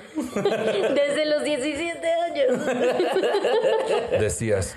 Y el del apego desorganizado, estas personas no entablan una relación con la suficiente seguridad y convicción y acostumbran a hacer gala de un comportamiento impredecible y mal organizado. Llegando, llegado el caso, no se muestran muy comprensivas y resultarán extremadamente difícil para ellas ser comprendidas por su contraparte. Las características de ese tipo de personalidad en cuanto a su relación afectiva contribuirían a que ésta tenga poca continuidad. El perfil psicológico de la persona infiel es de elevada complejidad y no existe una sola definición o causa que les clasifique o identifique como tal. Existen otros factores que revelan el perfil psicológico del infiel. Que aquí vienen cinco factores extra. Pero sí, ¿de dónde viene? Pues todos traemos maletitas. Todos traemos maletitas, pero lo que estamos viendo como de forma recurrente es esta persona que es muy insegura, que necesita validación todo el tiempo, este, que ya se le hizo aburrido la relación que tiene y piensa que se justifica buscar eso que no le dan en otro lado antes de hablarlo con su pareja y prefiere evadirlo también. Es evasivo en algunas situaciones y así. Espero haberlo hecho bien este resumen porque me lo acabo de sacar de los huevos. Este, Yo vi cuatro palabritas clave. Ay, es que, mira, acá- yo de aquí. es, mira. es que Lorx me vio, me metió en apuros. Por eso, Nicho, pero ¿de dónde viene cada uno de Cuéntanos. Pues de Google. A ver, decía. ¿quién, ¿quién desarrolló esa teoría? Pero dime, ¿en qué Repíteme el nombre de la persona que... Sí, yo. ¿Y en dónde estudió? ¿En dónde ¿Quién estudió? creó este perfil psicológico? Ajá, ¿Qué miren. rama psicológica? ¿Qué rama de la... Pero qué tipo de psicología es? ¿Conectivo conductual o es Ay, me cae bien gordo eso, güey. Cuando hablas con cualquier persona que esté cercana a la psicología de... Por, por ejemplo, yo eh, platicaba y le decía, estoy tomando terapia. ¿De cuál? No sé. De la que hablo y me ayuda. Ya, me vale verga de cuál Ya, sea. la que sea, estoy jugando Sí. Risk, ya. Yo soy de esas. Yo soy de esas. Yo, yo soy de No, Llevo- no lo hagas. Llevo desde que tengo 15 en terapia, entonces he pasado por varias y cuando me dicen, voy a terapia, ¿a cuál? Mm. Y la gente hace lo que tú. No hagas eso. con un Es la misma gente que pregunta, ¿y qué significa tu tatuaje? Te vale verga. Significa que tenía dinero y me rayé. Ya. No preguntes mamadas. ¿Qué significa amigo. tu nombre tuyo? ¿Y por qué te pusieron así? No sé. O sea, ¿Qué significa tu nombre? Pero Ya es no que, ya lo- sé qué estrés. Pero miren, aquí hay, hay, hay otros, este, aparte de esta cuestión del apego ansioso, el apego evitativo y el apego desorganizado, hay otros este, factores que revelan el perfil psicológico del infiel. Primero, el riesgo. Quienes tienden a tomar decisiones arriesgadas o muestran un sentido de la aventura más acentuado son más propensos a ser infieles en comparación a las personas que son más temerosas. Es muy probable que haya un componente genético implicado en las conductas de riesgo, ya que el mero hecho de ser infiel incluye un componente de alta posibilidad de fracaso. qué gran justificación, ¿no? ¿Por qué pusiste lo traigo en la genética? Es que Mira, ya lo traigo. Ya es mi Amo- ADN. Amo el deporte extremo. Mira, yo el esquí, el bungee y la infidelidad. Es lo Sí, es mi pan de cada día. Día. Siempre he sido bien extremo, no te gustaba eso de mí, así me conociste. Exacto, a mí me conociste extremo. A mí me conociste extremo, al extremo. Lo llevo a todos los ámbitos de mi vida. Mira, el número dos, el poder. En una de las, cara- es una de las características más influyentes y definitivas. La gente en una posición de poder es, es extremadamente propensa, eh, extremadamente propensa, es extremadamente propensa a ser infiel. El poder incrementa la confianza y la autoestima, lo que conduce a los individuos a actuar de manera más asertiva y extravertida. ¿Extravertida? ¿Extravertida? Aquí dice extravertida. Oye, que no está extravertida. Es una loquilla. Ay, la extravertida. Soy bien extravertida. Completamente es algo que dirían en la más draga o así, ¿no? Lo siento, soy una loca Ay, es que extravertida. soy bien extravertida yo. Hola, y ni modo. Ahí sí. Los poderosos tienden, tienen más posibilidades de establecer contacto visual directo, pararse con poses de confianza, lenguaje corporal y mostrarse como un amante potencial. Que también aquí en la cuestión de poder, ¿no será que el que es muy seguro de sí mismo empieza con alguien que es muy inseguro y dice, yo tengo más poder y con permiso te soy infiel? ¡Ay! Pues tal vez también es una cuestión de control, ¿no? Ándale. O sea, por ejemplo, yo- a mí mi terapeuta me... Porque obviamente he platicado eso con, con mi terapeuta y me ha dicho que justamente yo... Uy, güey, perdón. Que una de las cosas que yo tengo es que soy mucho de tener el control de las cosas. Entonces, que parte... O sea, que incluso puede también partir de ahí este tipo de cosas. Digo, no sé si estén relacionados, pero... pero Pues sí. aquí dice que sí. No, pero eso es poder, no si poder y control sea lo mismo. Pues sí, es lo Pues yo mismo. creo que van amarrados. Van amarrados. Junto con pegado. No puedes tener control si no tienes poder. Eh, No, no, es- no, más bien. Es que el control es una sensación de poder. Exacto. Ah, ok.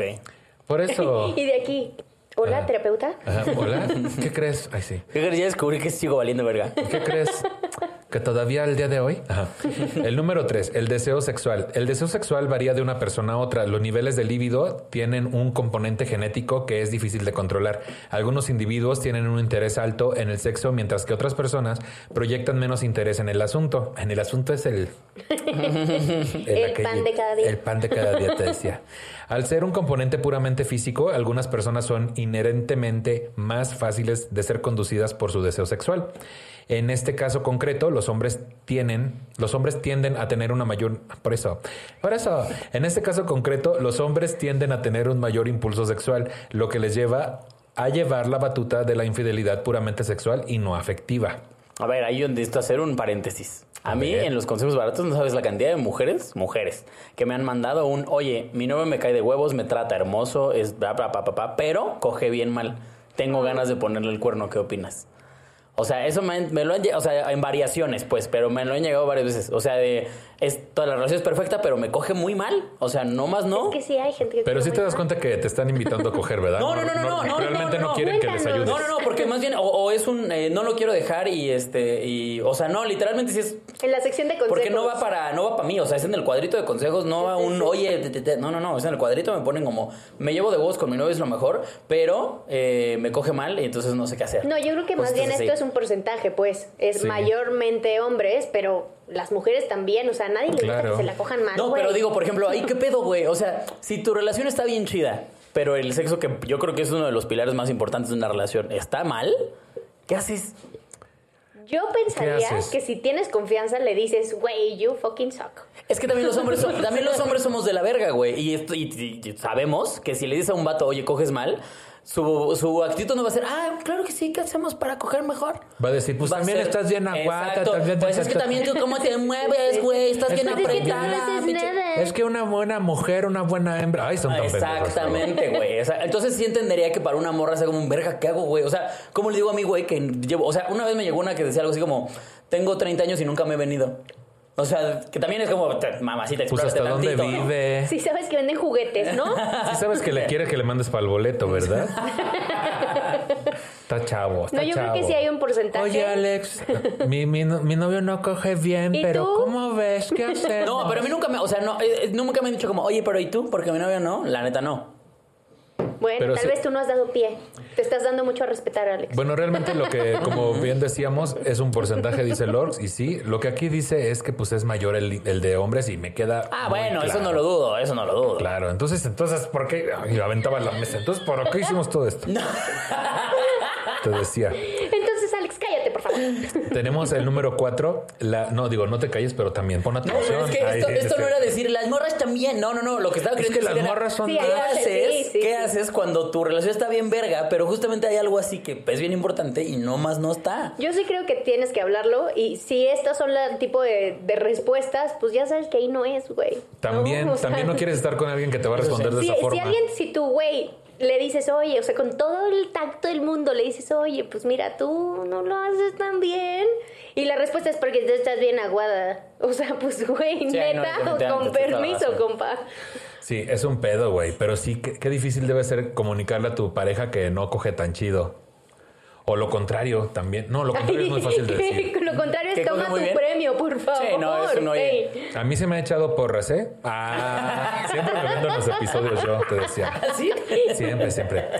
Aquí, Véanme, estoy disponible. aquí el número, y sí, sí estoy disponible. Aquí el número Y cuatro. voy a terapia. Ya todo Y voy bien. a terapia. Ya sí. solucioné todo. Ay, todo solo, esto, pago todo yo esto es mío. Alfredo sí. y yo ya no hablamos Ya no hablamos. Mucho. No, no, no, obviamente ya no hablamos. tanto. Aquí el número cuatro, la psicopatía. La sociedad nos ha enseñado a que en el- a- por eso, la sociedad, es que cuando algo empieza mal va a terminar mal. La sociedad, la sociedad nos ha enseñado a ver en el amor y el romance como un vínculo sagrado y eterno entre dos individuos. Otras personas ven en el amor un juego en el que el objetivo es manipular a la otra persona y obtener el poder sobre el compañero sentimental mediante el chantaje emocional. Jolo. Sí, señor.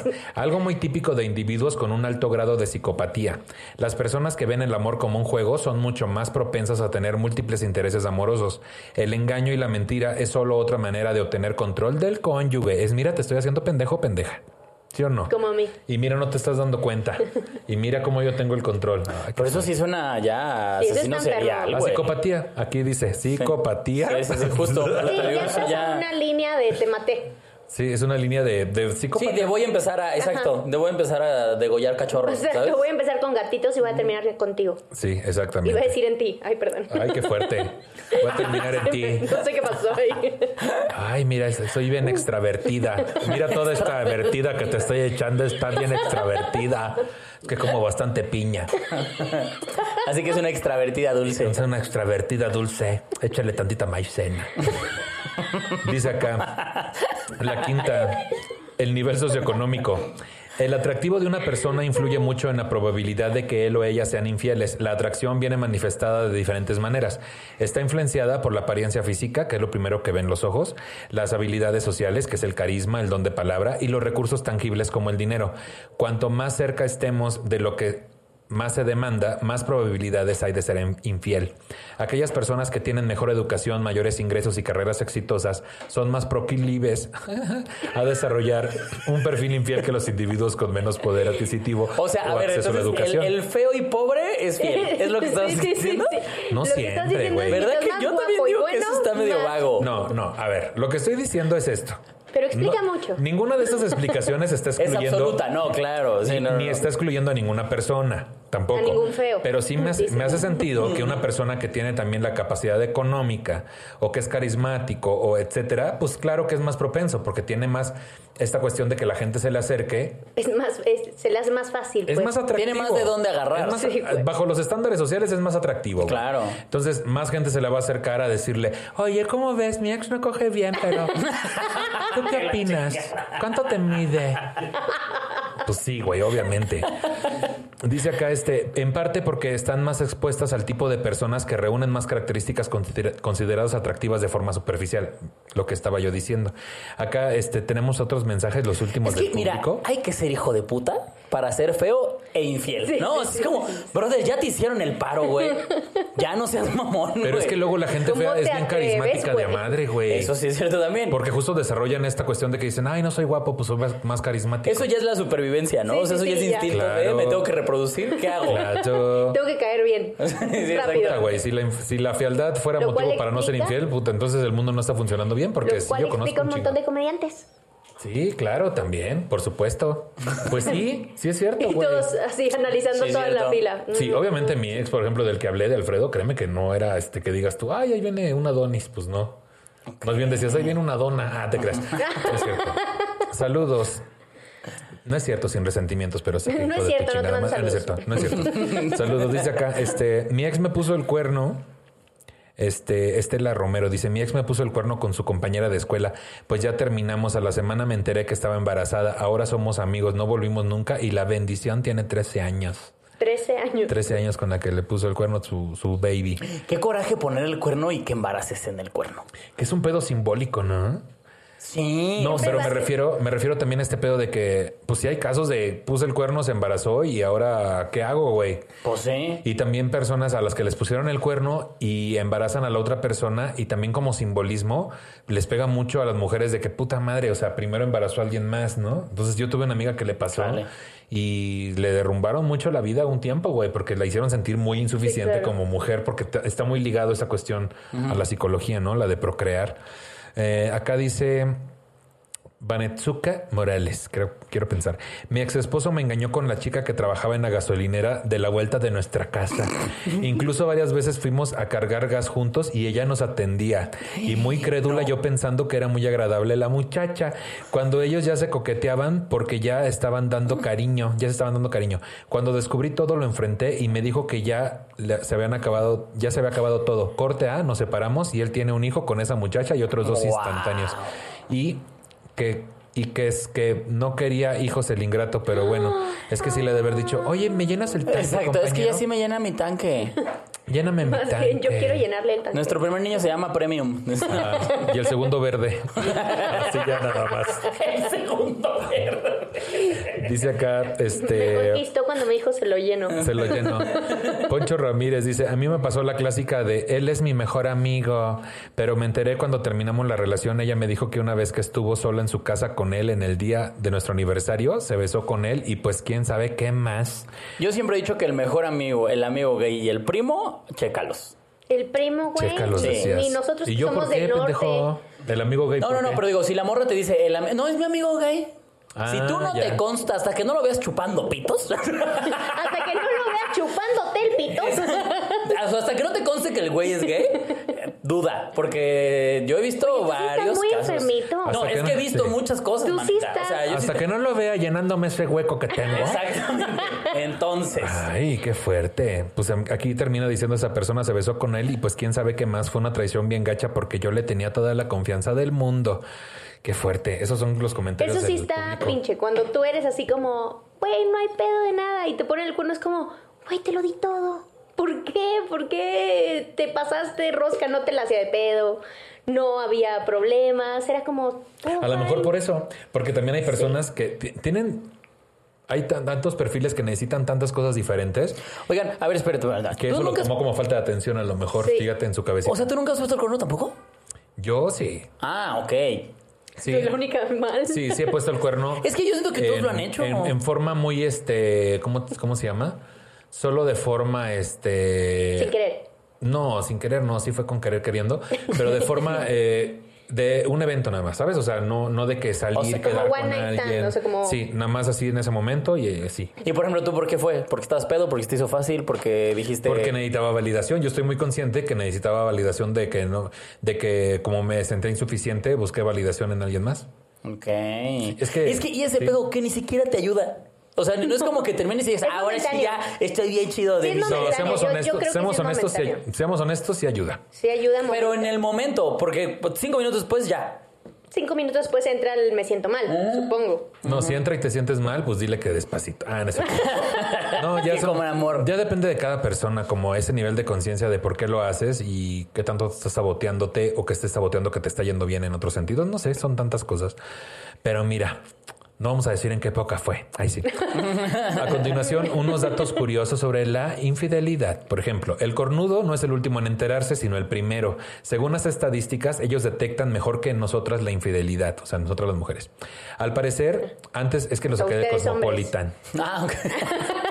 Dice acá, este, según las estadísticas, ellos detectan mejor la infidelidad que las mujeres. Al parecer, antes de que existieran pruebas de ADN, la naturaleza les programó cierto instinto para saber si el hijo que esperaban era suyo.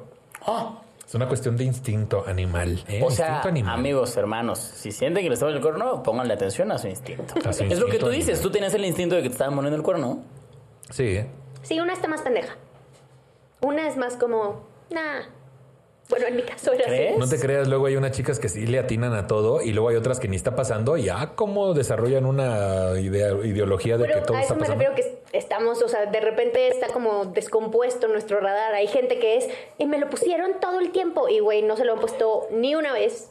Y otras a las que se lo ponen todo el Que tiempo. y justamente como- esa banda no crees que termine diciendo, o sea, digo, no, no es como que me haya pasado, pero yo lo como lo veo, es como si veo que alguien te le está haciendo de pedo todo el tiempo por algo que no estás haciendo, no hay Claro. momento en el que dices, ay, pues lo hago. O sea, ¿sabes? Es como el chiste de Mónica Escobedo que decía, mi amor, ¿tú estás seguro 100% que te voy a poner el cuerno? Sí. Entonces, ¿para qué te emputas? ¿O sabes?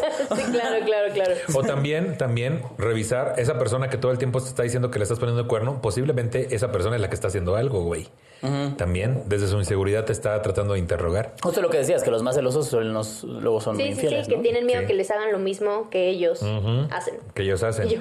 Mira, acá viene otro dato curioso. Dice, engañamos con personas parecidas a nuestras parejas. Algo así le ocurrió a Sean Penn con Charlize Theron. La engañó con su doble.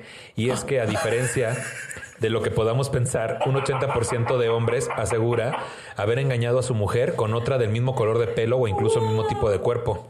Güey, pero ¿qué te deja si engañaron a Charlize Theron? No O sea, mames, es como, güey. ¿Cómo dejas. ¿Cómo dejas a Charlize Theron por su doble, güey? Tienes a la original.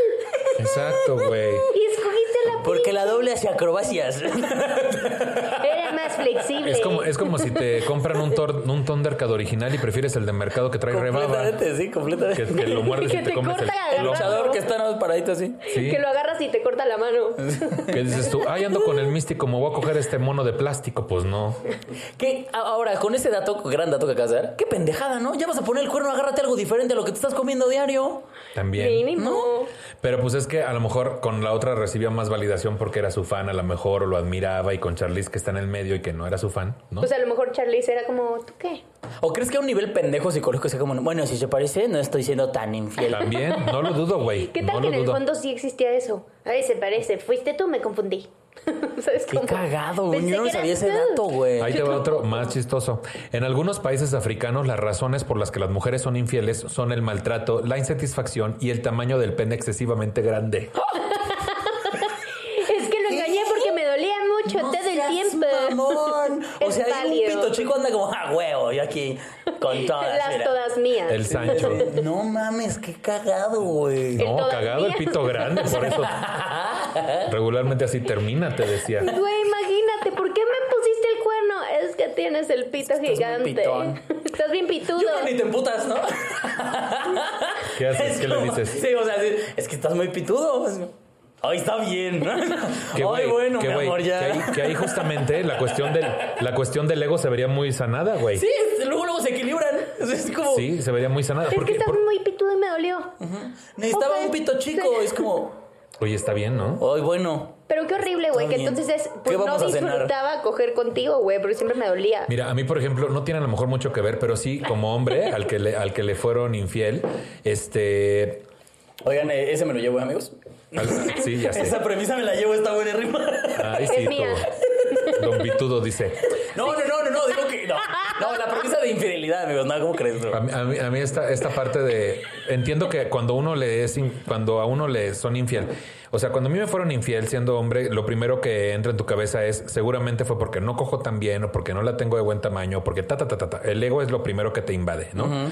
Y entonces me acuerdo que yo duré así como tres meses después de terminar esa relación con alguien que me fue infiel, este, con el del edificio, te decía. Y este, con el ay, la bañera se está moviendo. Y este... Y de repente yo lo estaba esperando y ya estábamos cogiendo. no sé. Y entonces, este, después me acuerdo, güey, que yo, yo sufrí mucho.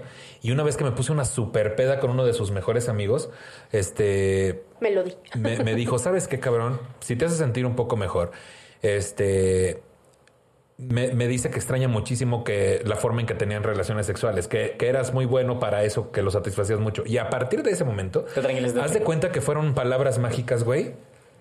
Que, que Me dejé dejó de, sufrir. doler el corazón. Me dejó de doler la pinche es, El ruptura. ego. Y el ego, era el ego, güey. Es que se- por eso te digo, o sea, yo creo que el 95% de lo que te duele en una infidelidad es que te hirieron el ego. ¿Nunca Claro. vieron? eh, ¿Son fan de Friends? Yo nada más soy yo el único ridículo. tres, dos, tres. Cuando Mónica truena con, con Richard y que no puede dormir y que está toda traumada hasta que se entera que Richard está valiendo verga igual que ella y entonces ya, ella ya anda como si nada, es como, ah, está sufriendo cabrón. Ah, bueno, está bien. Porque justamente es eso. O sea, lo que queremos cuando tenemos una relación, por lo que sea, es que, el- es que la otra persona siga Sí, pensando en nosotros, claro. siga, ajá, o sea, O- saber que significamos algo en su vida. O Sí, sí, sí. confirmar, que esos no van a dejar mentir, confirmar que la persona por la que nos dejó no está tan chida como nosotros. Ah, bueno, eso es, Es lo hermoso. principal que uno busca, güey. De repente.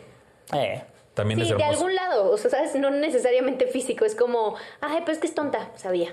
¿Sabes? Así como, sabía, yo no era Somos pendeja. maquiavélicos. Pero a la gente, a la gente que nos está viendo le va a hacer mucho ¿Ven sentido. cómo si estaba bien dejé de decirle eres una pendeja? Ahí está. Hiciste mira. bien, yo digo que hiciste bien. Díceselo. Dice acá. Es más ahorita. Dice acá, las mujeres suelen ser más promiscuas en su periodo preovulatorio. Algunos estudios han mostrado todos los cambios que ocurren en el cuerpo de la mujer durante esa época. Sus voces se hacen más fuertes, ellas se juzgan como, como más atractivas, se visten con prendas más sensuales y más llamativas. En Michigan, Minnesota y Carolina del Sur puede ser llevado a la cárcel por ser infiel, pues la práctica es ilegal. Y aquí un dato Wow. curioso que me llamó la atención hace rato. El narcisismo es causa directa de la infidelidad porque está relacionado con la necesidad de demostrarse a sí mismos que siguen siendo atractivos y capaces de seducir a pesar de estar casados, lo cual les lleva a seguir seduciendo para sentirse seguros de sí mismos. Ahí el narcisismo que suena mucho al egocentrismo y al ego, ¿verdad? ¿Qué dices tú? Sí. La pérdida de la libertad incita a algunos a la infidelidad porque les hace sentir libres a pesar de estar casados. La mayoría de los hombres son infieles solo por una cuestión sexual, ya sea porque el cuerpo les pide más variedad o más cantidad, o por genética o por narcisismo, para probarse a sí mismos que siguen siendo jóvenes y seductores. Las mujeres, en cambio, son infieles porque no se sienten deseadas por su pareja o porque dejan de sentir atracción por su pareja. Algunas también lo son cuando saben que están siendo traicionadas y que su marido tiene una amante. Sí, bueno, por eso ya parte más de un me la haces, te la hago. Sí, Me las claro. este- venganza. Yo sí tengo amigos que están casados, no voy a decir nombres obviamente, Que los días sí, pero que están casados que abiertamente, o sea, al menos a mí, decirme, yo sí pongo el cuerno. O sea, mi esposa no se entera, lo hago en horarios como... De oficina, así. En horarios laborales. Los hago en horarios en donde sé que no me, no me van a cachar, pero lo necesito. No, no las quiero, no las amo, no nada. O sea, de hecho puede ser una distinta, no me importa, pero sí necesito el tema de variedad. El asunto este de no saber qué es lo que están buscando, güey. Porque pueden decir, lo necesito, y así es.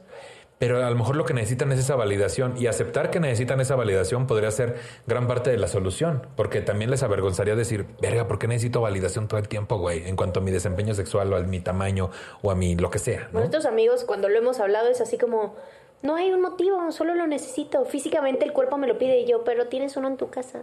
O sea, como que si lo necesitas, ¿por qué no vas a tu casa? No, no, me pide que sea distinto, porque qué flojera. Alguna vez un güey me dijo, es como si comieras caviar todos los días. A veces quieres tus taquitos de tripita, güey. Y yo dije, Por no decir que se agarró una demostradora de Exacto. queso chilchota. Una de gasolinera. De Una este- de gasolinera. Qué fuerte. Saludos a queso chilchota. Así no es cierto. Ni siquiera lo sé pronunciar. Patrocinador de temas de nicho. Así ya. Al rato ya vas a estar aquí con tu presentación. Cállate, mi queso crema. Aquí atrás. Para que digan que soy bien extrovertida. Mira, extravertida. Mira cuánta vertida de queso crema. El lugar más habitual donde se dan las infidelidades es el lugar de trabajo o en el medio laboral. Estadísticamente, los- las profesiones donde se producen más infidelidades son médicos, enfermeras, pilotos, azafatas, periodistas, recursos humanos, cine, televisión, músicos, modelos, fotógrafos y no dudo. No lo dudo que el stand-up comedy, ¿verdad? Claro que sí. La infidelidad consentida. Hay parejas que instauran la infidelidad como forma de vida, ya que uno de los dos no está dispuesto a entrar en ciertos juegos sexuales. Son parejas que se quieren y no están dispuestos a prescindir de su pareja solo por temas de sexualidad. Pues eso ya es prácticamente una relación abierta, ¿no? Es una Sí. relación abierta, exactamente. ¿Han estado en alguna relación abierta? ¿Les han propuesto estar en una relación abierta? Yo no, o sea, yo no podría y lo, lo, lo descubrí. Cuando yo llegué a vivir aquí, viví un tiempo con una pareja que tiene una relación abierta. Y pues terminé entrando al juego, ¿no? Y yo los veía y decía, son una gran pareja, se llevan de huevos, tal vez sea por eso. y, y ya cuando me lo llegué a plantear, ya estando yo con mi pareja, de, a ver, ¿y si hacemos lo que ellos? O sea, en cuanto lo visualicé tantito, dije, nah, ni de pedo. No hay O sea, manera. no, no, exacto, no hay manera, güey. Pues si te imaginas que te ponen el cuerno todo el tiempo en, este, en esta situación, estarías todo neurótico todo el tiempo. Sí. De sí, ya se acostó con alguien, ya estuvo con alguien, nada más que no me dijo. Es que justo es dejarlo ir, o sea, es un tiene que no importarte ese Sí. pedo. Que es importante esta parte de que nadie le pertenece a nadie, güey. Pero las relaciones eh, humanas, amorosas, están muy basadas en eso. O sea, en dar por hecho que esa persona te pertenece porque ya invertiste tiempo, dinero, esfuerzo o lo que sea, emociones. Entonces, me pertenece y si me defrauda, eh, pues qué poca madre y es la peor persona del mundo. Entonces, gran parte de la infidelidad sería también entender qué es lo que hace que pensamos que la otra persona nos pertenece. La principal defensa de las relaciones abiertas es esa, nadie le pertenece a nadie y no por una cuestión sexual que no incluya emociones ni amor, vamos a terminar nuestra relación. Entonces mejor hagámoslo libremente. Que yo de repente digo, estaría chido eh, poder experimentarlo de esa forma, pero también tanto conozco parejas abiertas que sí lo experimentan de esa forma como otras que son lo más tóxico posible, güey. Que, es, que están ahí porque regularmente uno de los dos es quien propone la relación abierta y se dan luego en la madre, ¿no? Y la otra justo por una cuestión de quédate, quiéreme, lo acepta. Qué complicado. Yo no soy nada celosa y aún así no podría. o sea, sí me daría como un tema de, ¿habrá estado con alguien? Sí, o sabes, como me activaría ese craziness que yo normalmente no manejo. Sí. O sea, no puedo. Yo, sabes qué pasa, güey. Yo soy bien competitivo en todo lo que hago. En todo. Entonces, para mí sería una competencia eterna. Una, de a ver quién se coge a más gente. Y dos, de yo te voy a coger mejor que todos los demás. Entonces, qué hueva, güey. O sea, estaría yo todo el tiempo en ese pedo. ¿sabes? Todo, estaría todo el tiempo cogiendo increíble, güey. No, no, no. Estaría yo todo el tiempo compitiendo en mi cabeza. Estaría porque... compitiendo. ¿Es el negro de África que dijiste? Sí, ¿cuál dijiste? Ahorita mismo voy. Güey, Ay, qué complicado ese pedo de la competencia. Justo a mí me tocó cuando intenté esto de la relación abierta, que fue una pendejada porque duró un par de meses. Yo me acuerdo que yo me forzaba a tener relaciones con otras personas con tal de no quedar como pendejo, güey. Justamente. No voy a ser el único fiel aquí. Justo. Ay, no, qué barbaridad. Pues esta es la información que tenemos sobre infidelidad. Me gustaría muchísimo, antes de despedirnos, eh, que me cuenten cuáles son sus conclusiones, Lorx pues mis conclusiones es eh, háganlo solamente si ya platicaron al respecto, porque si no se meten en problemas. Que automáticamente ya no es ya no es infidelidad. Exacto, pero porque ya estás generando un acuerdo. Si lo que, quieres es poner el cuerno, pues no sé, amigos, no tengan pareja estable, no busquen relaciones monogámicas cuando no pueden mantenerlas. Exacto. Y si quieren una relación monománica, ¿no? ¿Monománica? Tengan un momio. Tengan una relación monománica. Tengan un momio, nomia.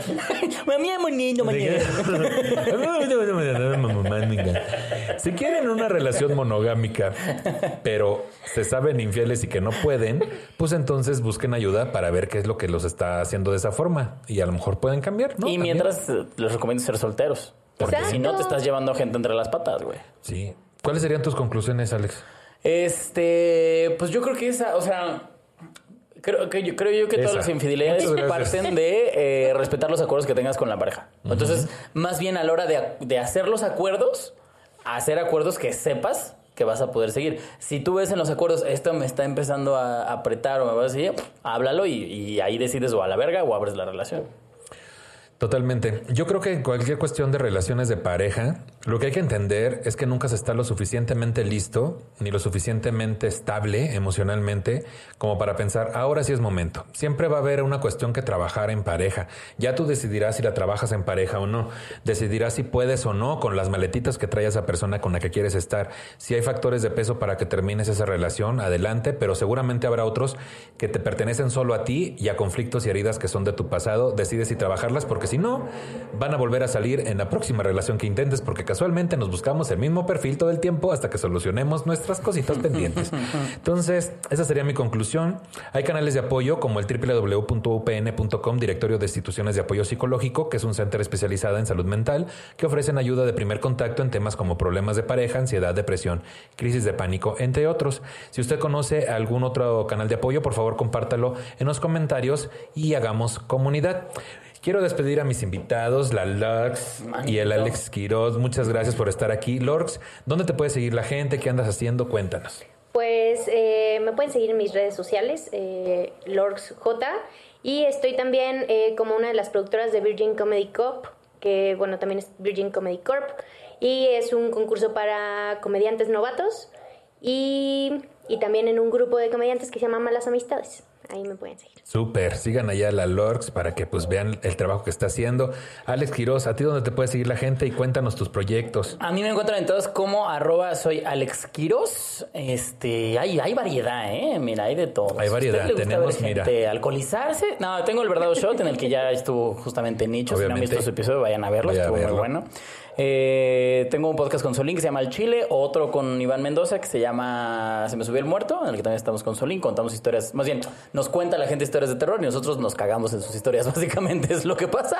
Este, y si a usted, amigo, le gusta la política, estoy en un programa con Carlos Alarraqui que se llama ¿Por qué? en el que hago al personaje del Chairo y este para, para cumplir toda la variedad. Tenemos de todo la variedad. Vamos, amigos. ¿Tus redes ya las dijiste? Sí, sí arroba soy Alex Quiroz entonces. Perfecto. Gracias a Marcos Sejudo en los controles y a mi productor Charlie Ortega. Pueden seguirlos en sus redes sociales como aparecen aquí debajo. Eh, gracias por escucharnos. A mí me pueden seguir en todas las redes como Nicho Peñavera. Este episodio está disponible en todas las plataformas de podcast y en mi canal de YouTube Nicho Peñavera. Compártelo para que lleguemos a más personas con el hashtag temas de nicho. Y por último, si usted se siente ofendido por el tratamiento que le hemos dado al tema y tiene un montón de sugerencias sobre cómo hacer este programa de forma correcta, le sugerimos dos cosas. Uno, no nos escuche. y dos, produzca si uno se le estuvo di y di. Muchas gracias, amiguitos. Hasta luego. qué gran cierre. Ay, qué locochón. Sí. We've all spent more time with family lately. It can feel like old times. But your mind is on the future too. And what you can do to shape it. At Sandy Spring Bank, we work with clients to help them grow and protect their money with wealth management, trust services, and insurance so they can enjoy today and ultimately pass along their wealth. We believe real banking is a conversation. Let's talk about your dreams. Visit sandyspringbank.com slash wealth. Wealth and insurance products are not FDIC insured, not guaranteed, and may lose value.